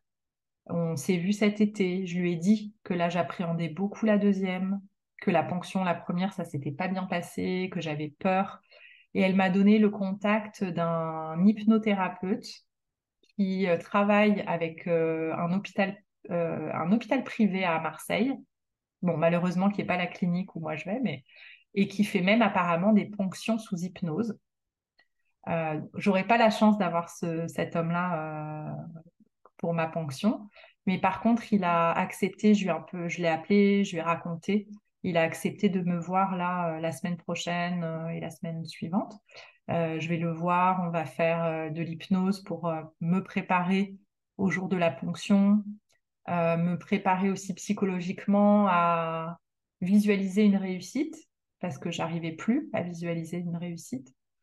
Et euh, il va aussi me suivre en acupuncture. Il est aussi euh, acupuncteur. Et voilà, je pense que là, j'ai besoin aussi ouais, de m'entourer. Je pense qu'avant le transfert, je vais retourner voir l'ostéopathe pour travailler aussi mon, la position de mon utérus, tout ça. Mais voilà, je pense que cette fois-là, je me fais aider euh, plus largement, en fait, même. Euh. Ouais. Et donc, euh, ta première implantation donc n'a pas, n'a pas réussi. Et comment, comment tu l'as vécu? Comment tu l'as pris Une fois que tu es rentrée chez toi, ça s'est passé comment?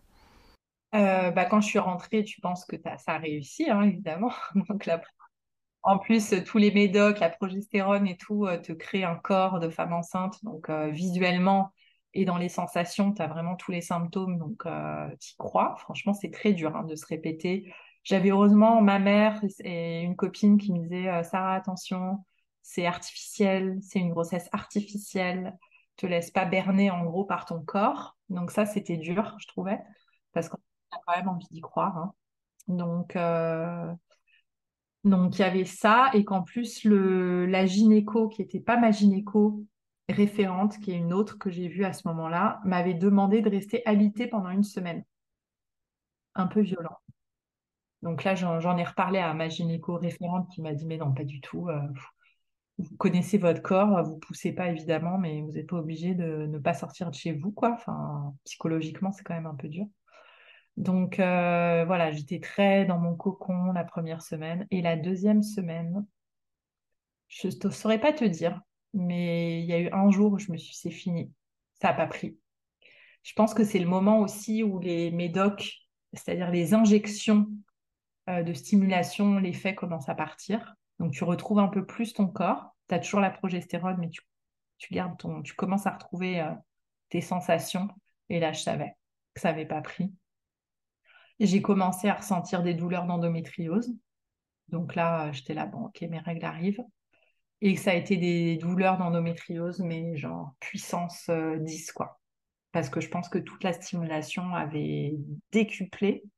C'est comme si, euh, puis comme plusieurs mois avant, j'avais été sous pilule continue, parce que pour, euh, en fait, pour préparer mon corps, ils avaient bloqué tout, toute mon ovulation pendant plusieurs mois avec une pilule qui s'appelle Slinda et que je prenais en continu, c'est-à-dire je prenais pas les, les petits euh, comprimés verts, je prenais que les blancs. Je les enchaînais, j'avais pas mes règles. Donc pendant plusieurs mois, mon corps n'a pas eu de règles.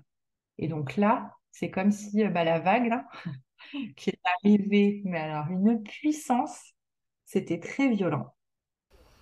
On t'avait prévenu que justement, euh, avec bah, cette pilule qui avait bloqué tes règles, ton problème d'endométriose et la stimulation qui était en train de redescendre, que ça allait peut-être être un moment assez intense niveau douleur et émotionnel où, où tu as découvert sur place Complètement découvert sur place. Et plus que ça, en fait, on n'a pas parlé un instant que ça pouvait pas fonctionner. Donc, je ne savais pas quoi faire. En fait, on n'a pas parlé de ça. Et donc, moi, ça m'est arrivé, mais je pense que j'avais l'impression de vraiment être en torture. C'était vraiment des douleurs, honnêtement, j'avais jamais eu. Donc là, je les ai appelés en disant non, mais là, j'ai l'endométriose qui se réveille, je vais clairement avoir mes règles. Est-ce que je peux prendre un antidouleur? Elle me dit bah non, il faut prendre du paracétamol. Euh, non, c'était pas. Oui, si, paracétamol. Je dis mais euh, moi, ça me fait rien. Non, du spasfon. Ah oui, du spasfon. Moi, ça me fait. J'en ai pris hein, hein, toutes les quatre heures, mais c'était comme euh, prendre une mentalo quoi. Aucun... Donc je le savais que j'ai un antidouleur qui marche très bien, mais c'est vrai que ça, tu peux pas le prendre si tu es enceinte. Donc elles, avaient l'espoir que moi j'avais plus. C'est non, non, tant qu'on n'a pas le résultat de la prise de sang, euh, on ne prend pas d'antidouleurs qui sont contre-indiqués euh, en cas de grossesse. Mais donc, résultat, moi, j'ai été en torture pendant deux jours. Et après, j'ai pu aller faire ma prise de sang officielle. Et je suis rentrée de la prise de sang. Et là, c'était les chutes du Niagara. Quoi. Et là, euh, j'ai saigné, mais comme j'avais jamais saigné de ma vie. C'est-à-dire que je mettais un tampon, désolé pour les, les, euh, les, les, détails, mais. Non, mais c'est bien d'avoir les détails, justement, tu vois. je mettais un tampon et au bout de 20 minutes, j'avais du sang qui coulait le long de mes jambes. Alors que moi, normalement, j'ai pas un gros flux, je mets un tampon, ça me dure une matinée, quoi. Et là, j'étais là, ok, il y a un petit souci. Ah oui, ça devait être hyper impressionnant. Et, et là, on t'avait prévenu aussi ou pas que la fausse couche, ça pouvait faire euh, chute du Niagara? Pas du tout. Surtout si j'avais su, j'aurais été m'acheter des couches, quoi. Enfin, j'avais rien. J'avais mes... Sachant que j'avais pas de règles depuis des mois. Donc j'avais euh, peut-être qu'il me restait cinq, euh, cinq pauvres petits tampons et j'avais heureusement des culottes menstruelles que je me dépêchais de laver, faire sécher. Enfin, et en fait, là, j'ai appelé ma mère, j'ai appelé ma sœur Juliette, et euh, elles m'ont dit non, non, mais là, euh, tu appelles la clinique, tu leur dis, euh, ça peut, enfin voilà, ça peut être une fausse couche. si le flux ne, se, ne baisse pas, tu vas aux urgences en fait. Donc j'appelle, je sais pas quelle heure il était, il était peut-être midi. J'ai appelé la clinique, il y avait un numéro J'appelle, je lui explique et je lui dis euh, qu'est-ce qu'il faut faire, quoi. Enfin, et elle me dit oui, oui, je vais parler au médecin euh, de garde et je vous rappelle. Elle m'a rappelé à 19h30. Donc autant dire que j'avais déjà trouvé d'autres solutions, quoi. Ouais, t'as le temps de t'inquiéter aussi, je pense, pendant ce temps-là. Et, euh, et donc, alors la seule chose qui m'a quand même rassurée, c'est que j'ai, il y a eu un moment, euh, bah, ça saignait, ça saignait, puis à un moment, j'ai senti que la courbe commençait à rebaisser. Ça ne s'est pas intensifié euh, de façon crescendo, infinie. Donc ça, ça m'a rassurée et je me suis dit, ok, c'est bon, j'ai pas une, enfin, pas besoin d'aller aux urgences, quoi.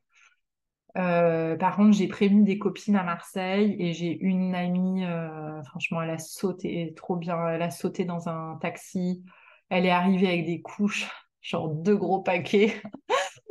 Elle m'a donné, elle m'a apporté, je lui disais, je manque de fer, je, vais tomber dans les pommes, j'ai plus de force et tout. Et elle m'a apporté euh, du foie de veau, euh, du boudin.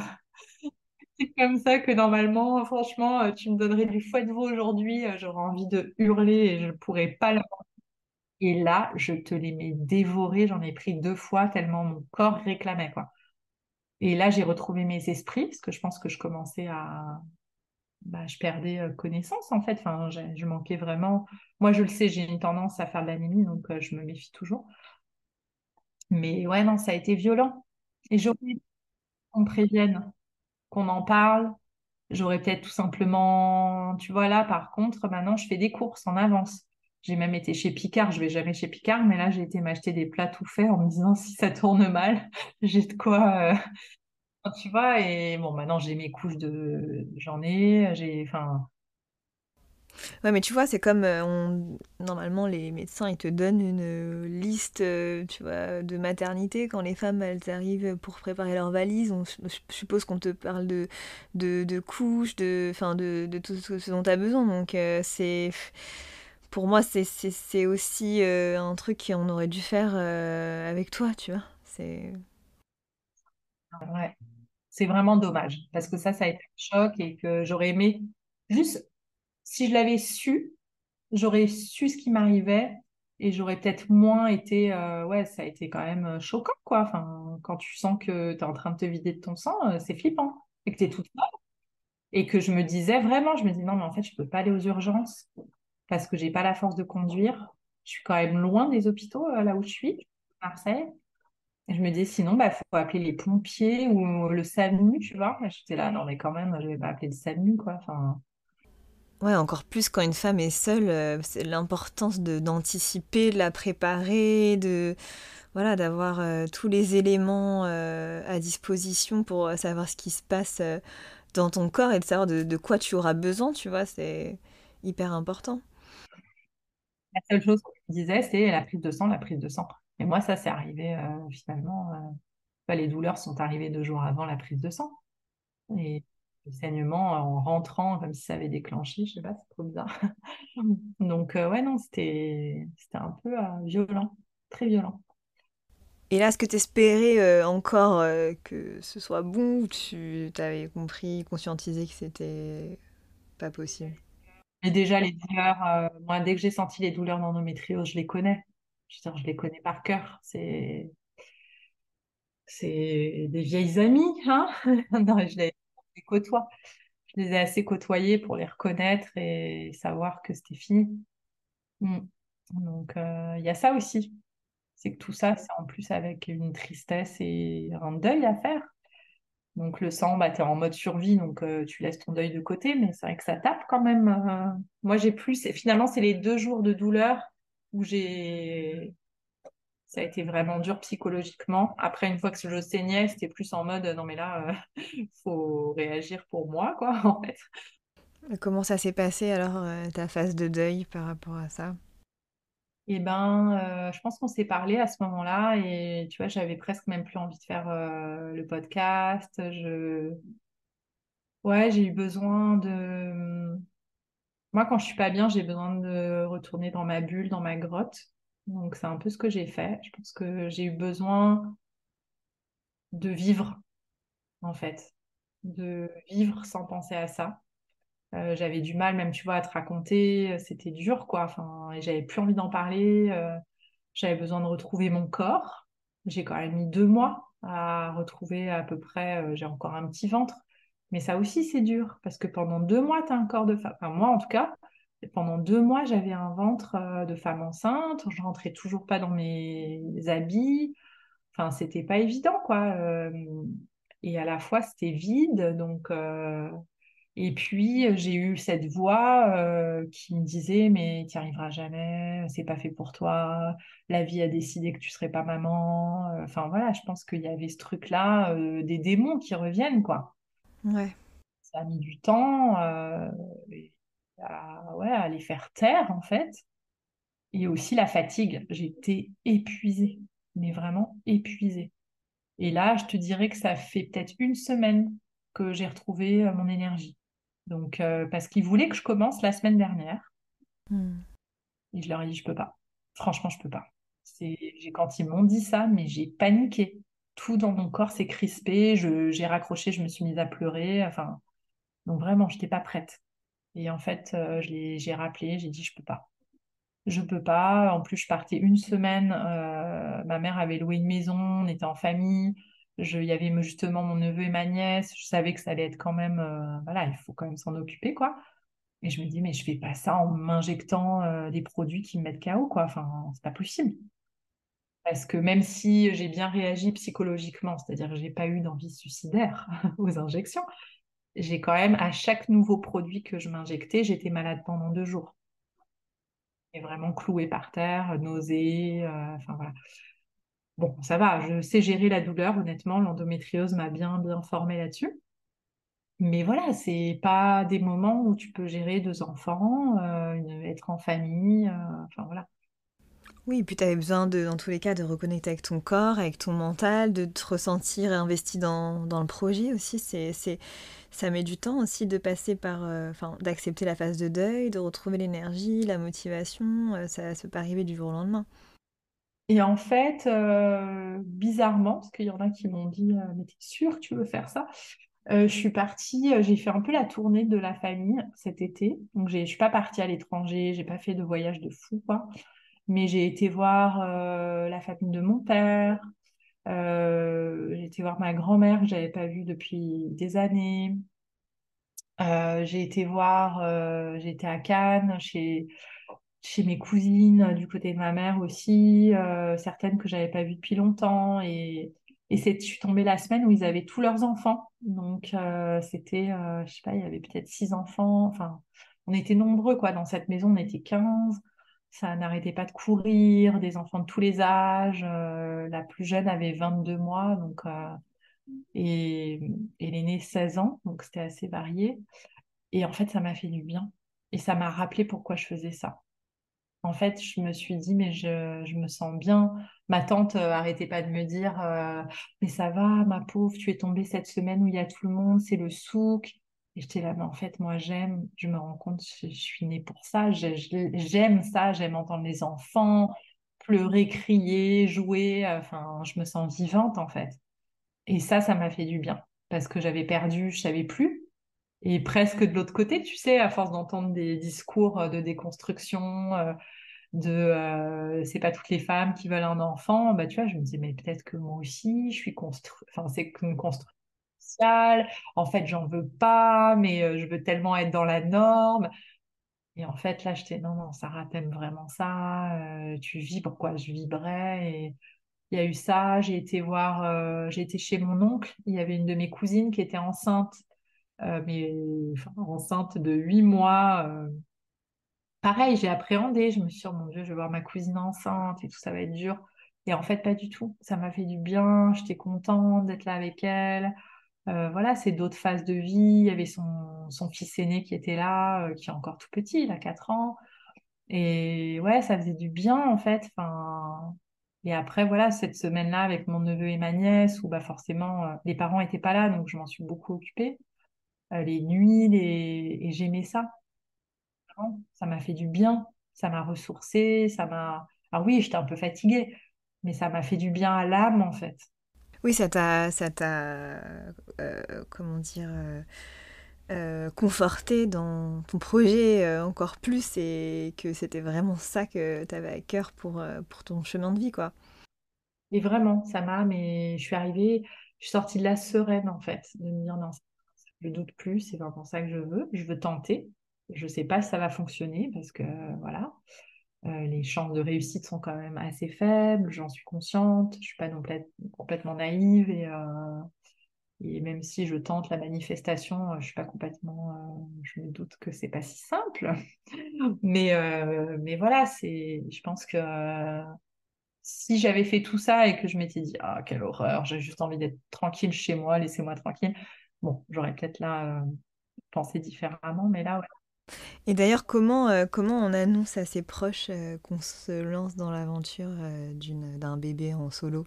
Et comment, comment ils l'ont pris? Alors Bah, c'est sûr que mes proches, mes sœurs, ma mère, ont quand même suivi depuis des années mes tentatives. Ils savent que c'est pas nouveau. Donc, il y a même un moment, je parlais d'adoption. Euh, et ma mère m'avait dit, euh, évidemment, on l'accueillera, on l'aimera comme euh, ton enfant. Voilà, ton enfant. Comme... Donc voilà, je pense que elle, m'a quand même, elle, pas mal poussée pour le solo. Elle me tenait au courant, par exemple, des lois. C'est elle qui m'a dit, ça y est, c'est voté, non, non, non. Sur ça, il y a eu un soutien par rapport à ça. Euh, j'ai une de mes sœurs, Juliette, qui est très présente, euh, qui clairement, euh, je veux dire, je vais même parler du métier de doula parce que je pense qu'elle elle a un don pour ça, l'accompagnement, le, elle s'épanouit dans son rôle de maman, elle est d'un grand conseil, elle a été d'une grande écoute. puis dans des conseils très pratiques, justement, euh, va t'acheter des culottes, nanana, va. Enfin voilà, donc c'était le matin, te lève pas trop vite parce que ça va réduire la nausée, enfin plein de petits conseils comme ça, était vraiment chouette. Après, ma sœur Noémie, c'était plus dur parce que hum, elle me l'a dit, hein, elle, elle a toujours euh, plutôt visé une vie euh, normale, entre guillemets. Donc elle, euh, elle soutient mon choix, mais elle, elle ne pourrait pas, elle ne peut pas l'envisager faire un enfant seul, elle dit déjà à deux que c'est pas facile, elle ne voit pas comment. Elle a été beaucoup moins présente, clairement. Bon, voilà, peut-être qu'on vit on vit différemment, ça a dû réveiller des choses chez elle, j'en sais rien. Donc c'était pas évident pour moi aussi, parce que je l'ai senti très loin à ce moment-là. Et puis bon, voilà, écoute. Là, j'avoue que j'ai pas d'énergie sur ça, je me concentre. Donc le soutien est quand même là pas forcément toujours parfait, hein, évidemment, mais chacun réagit comme il est. Euh, et puis, euh, par contre, voilà, mes oncles, mes tantes, bah, les oncles se prononcent moins, évidemment, mais les tantes sont nettement d'un soutien. D'ailleurs, plus je le sens plus pour cette deuxième tentative, parce que j'avais pas trop parlé aux tantes de ma tentative, mais ma mère l'a fait. Donc, j'étais là. je suis pas certaine, merci. Ok, très bien sans me demander mon autorisation, elle en a tout le monde est au courant dans ma famille, voilà. Mais je l'ai assumé. Et donc là, quand j'y étais, j'en ai parlé. Et, euh, et toutes m'ont dit euh, Tu nous appelles, on est là. Euh, si tu veux venir passer quelques jours à la maison, te reposer.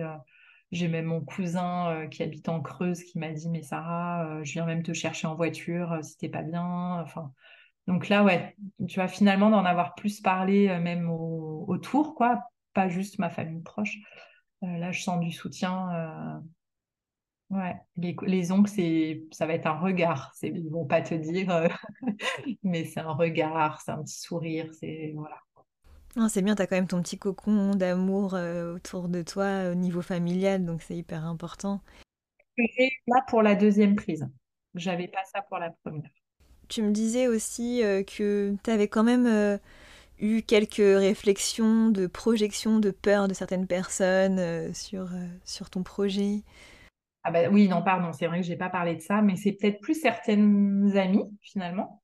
Bah après, oui, il y a eu la peur de ma, bah, ma sœur quand plus le fait que je vive ça seule, mais c'était plus me dire, bah, moi je pourrais pas, quoi, je respecte, mais moi je peux pas.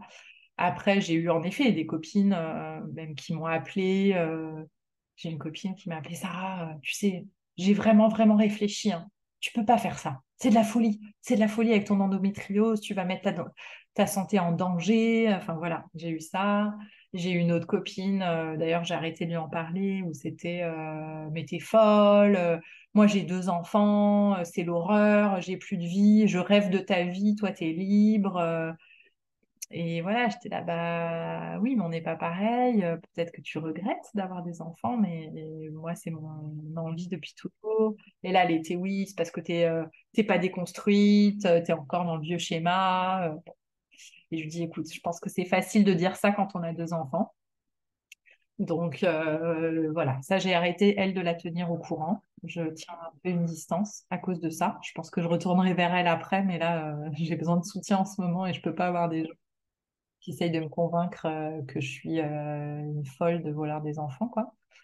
Et tu m'as dit qu'on t'a parlé aussi un peu de cancer. Attention, tu vas tomber malade à force de te mettre des produits, euh, de, de, stimuler ton corps comme ça.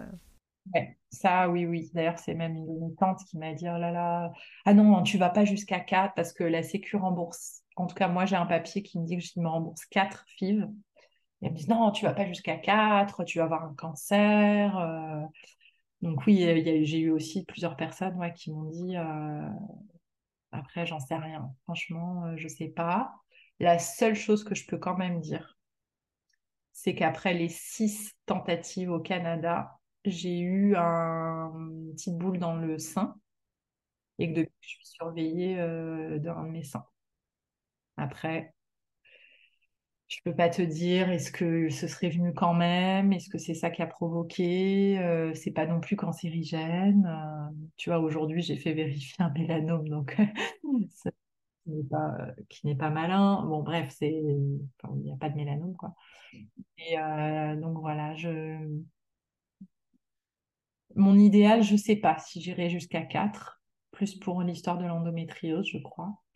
Euh, je suis à l'écoute de mon corps et c'est vrai que j'ai quand même pris cher cette première tentative, très cher. Je me suis sentie euh, vieille en fait pour la première fois. J'ai mal dans mon corps et ça m'était pas arrivé euh, depuis très longtemps. Enfin, ça m'était jamais vraiment arrivé en fait. Et que là, je me suis dit, Sarah, je suis pas sûre que tu vas pouvoir faire ça quatre fois. Je suis pas certaine. Donc j'y vais un pas à la fois. Je me dis, je vais tenter celle-là.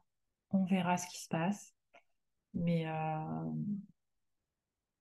et puis sur ça, les médecins aussi sont pas euh, tous euh, très honnêtes parce que il y a plusieurs médecins à qui j'ai parlé du fait que la PMA, enfin les injections, stimulaient aussi l'endométriose. Et il y en a plein qui étaient là, mais non, pas du tout. Il n'y a aucune étude qui prouve. Je pense qu'il n'y a aucune étude qui a été faite pour chercher. Et, évidemment, il y a deux pontes à Paris qui m'ont dit euh, bah oui, évidemment. Mmh. Et donc, euh, donc hier, tu as eu ton rendez-vous pour relancer cette deuxième FIV. J'étais très contente parce que c'est la médecin de garde, c'était ma gynéco-référente. Donc ça, j'avoue que ça m'a fait du bien. Quand je l'ai vue, ça, c'est bête, hein, mais ça m'a rassurée. Je me suis dit, c'est bon et tout. J'ai vraiment confiance en elle, en fait. Euh, pas forcément d'autres parce qu'elles sont plus jeunes, moins d'expérience, mais elle, j'ai confiance. Donc euh, là, celle qui m'a fait le protocole, on s'est vu, j'ai fait la première écho. Et donc là, j'ai trois follicules d'un côté et deux de l'autre donc ça en fait 5. Bon, voilà, c'est sûr que c'est pas foufou, hein mais pour mon âge, euh, c'est pas si mal. Euh, donc voilà, elles étaient plutôt, autant l'échographe que ma gynéco était plutôt positive. Donc, euh, écoute, voilà, on va. Donc là, j'ai arrêté ma pilule bah, hier. Ils m'ont demandé de commencer les injections demain, demain soir. Et là, elle me change mon traitement. La dernière fois, j'avais un truc qui s'appelait Fertistart. Et c'était d'ailleurs, c'était pas évident parce que hum, ça se prépare en fait. As des, faut toi-même, euh, tu as une seringue pour euh, prendre le liquide, mettre dans la petite fiole.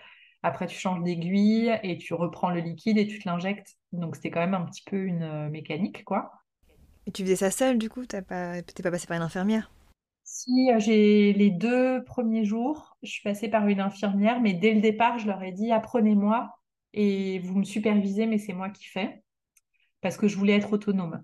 C'est voilà, quand même entre 18h et 20h. C'était en plein été, euh, enfin franchement, c'était galère. Euh. Il y a un moment, j'avais un concert de, de chorale et tout. Euh, il fallait que j'aille me le faire toute seule. Je pouvais pas avoir l'infirmière qui débarquait dans les coulisses, quoi. Donc j'ai fait ça toute seule et j'ai appris. Mais là, c'est un ménopure et c'est des petits stylos pré-remplis. Donc, oh, ça va être facile. Par contre, il faut les mettre au frigo. Alors que l'autre, comme on préparait soi-même, il n'y avait pas besoin que ce soit au frigo. Donc là, c'est sûr que 18h, 20h, euh, bon, si jamais je sors, il faudra que je prenne une petite, un petit, je sais pas, une petite glacière. Ouais, tu vas te balader avec ta glacière décathlon partout où tu vas. Mais bon, écoute, allez, c'est deux semaines. Et aussi, euh, demain, j'ai un apéro. Parce que, en fait, aussi, ça, c'est la différence. C'est que je pense que j'ai beaucoup arrêté ma vie pour la première tentative. J'avais arrêté de travailler. Enfin, je suis freelance, hein, donc c'est facile, mais genre, j'avais pris aucun contrat. Euh, je sortais très peu. Et là, non.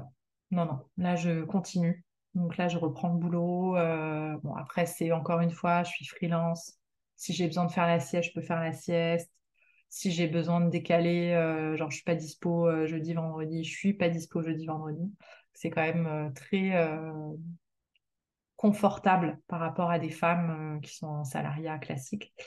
mais voilà, je pense que là, donc demain, je fais mon injection à 18h et après j'ai un apéro justement avec ma, ma voisine Lola qui suit tout ce parcours depuis le début. Donc voilà, je sais que je prendrai peut-être pas d'alcool quand même.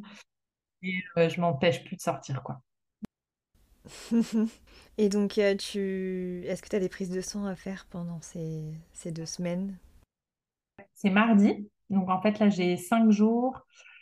Euh, mardi, ils me refont une écho des prises de sang et ils vont voir l'évolution, comment ça réagit. Et après, écoute, la dernière fois, j'avais fait deux fois cinq jours. J'avais fait dix jours d'injection. Donc, écoute, on verra. Je sais pas. Et dans ce cas-là, bah, après les cinq jours, tu as à nouveau une écho. Et comme là, j'avais eu l'écho un samedi, j'avais eu la ponction le lundi, parce que c'était fermé le dimanche. Et là, j'ai fait les calculs, ça risque de faire ça aussi. Si c'est le même schéma des 5 plus 5, ça tomberait euh, ouais, le 9 écho, samedi 9 écho, et 11, euh, ouais, lundi 11 septembre, oui, parce qu'en fait, on te donne approximativement, euh, on te dit deux semaines de, stimulation, mais euh, à partir du moment où ils, estiment qu'il y a assez de, follicules qui sont, stimulés, euh, ils, te, disent on, y va tout de suite et tu peux pas savoir non plus quel jour ça va tomber. Non, puis tu vois, là, c'était pas 15 jours, finalement, c'était 10 jours. là, j'ai du matos pour 15 jours. Mais d'ailleurs, ça aussi, c'est une vraie question et j'aimerais un jour qu'on s'y penche. Mais moi, j'ai, ils m'ont changé de traitement, donc je peux pas réutiliser ce que j'avais déjà. Mais j'avais prévu pour 15, on avait pour 15 jours. Donc euh, là, il me reste du Fertistart. C'est quand même des. Je crois que le Ménopure, la boîte, c'est 150 euros. Euh, le Fertistart, c'était pareil, c'est des énormes. Enfin, même plus. Je me demande c'est pas même plus cher.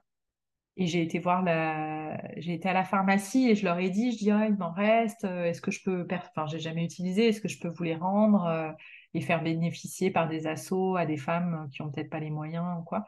Et ils me disent, bah non, en fait, si on les récupère, on est obligé de les détruire. Il n'y a aucun programme. Euh.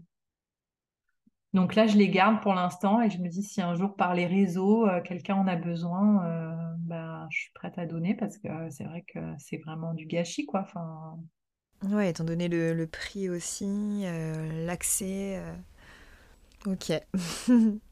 Et là, c'est pareil, ils m'ont à nouveau donné du Ménopure pour 15 jours et j'en aurais peut-être pas besoin pour 15 jours. Non.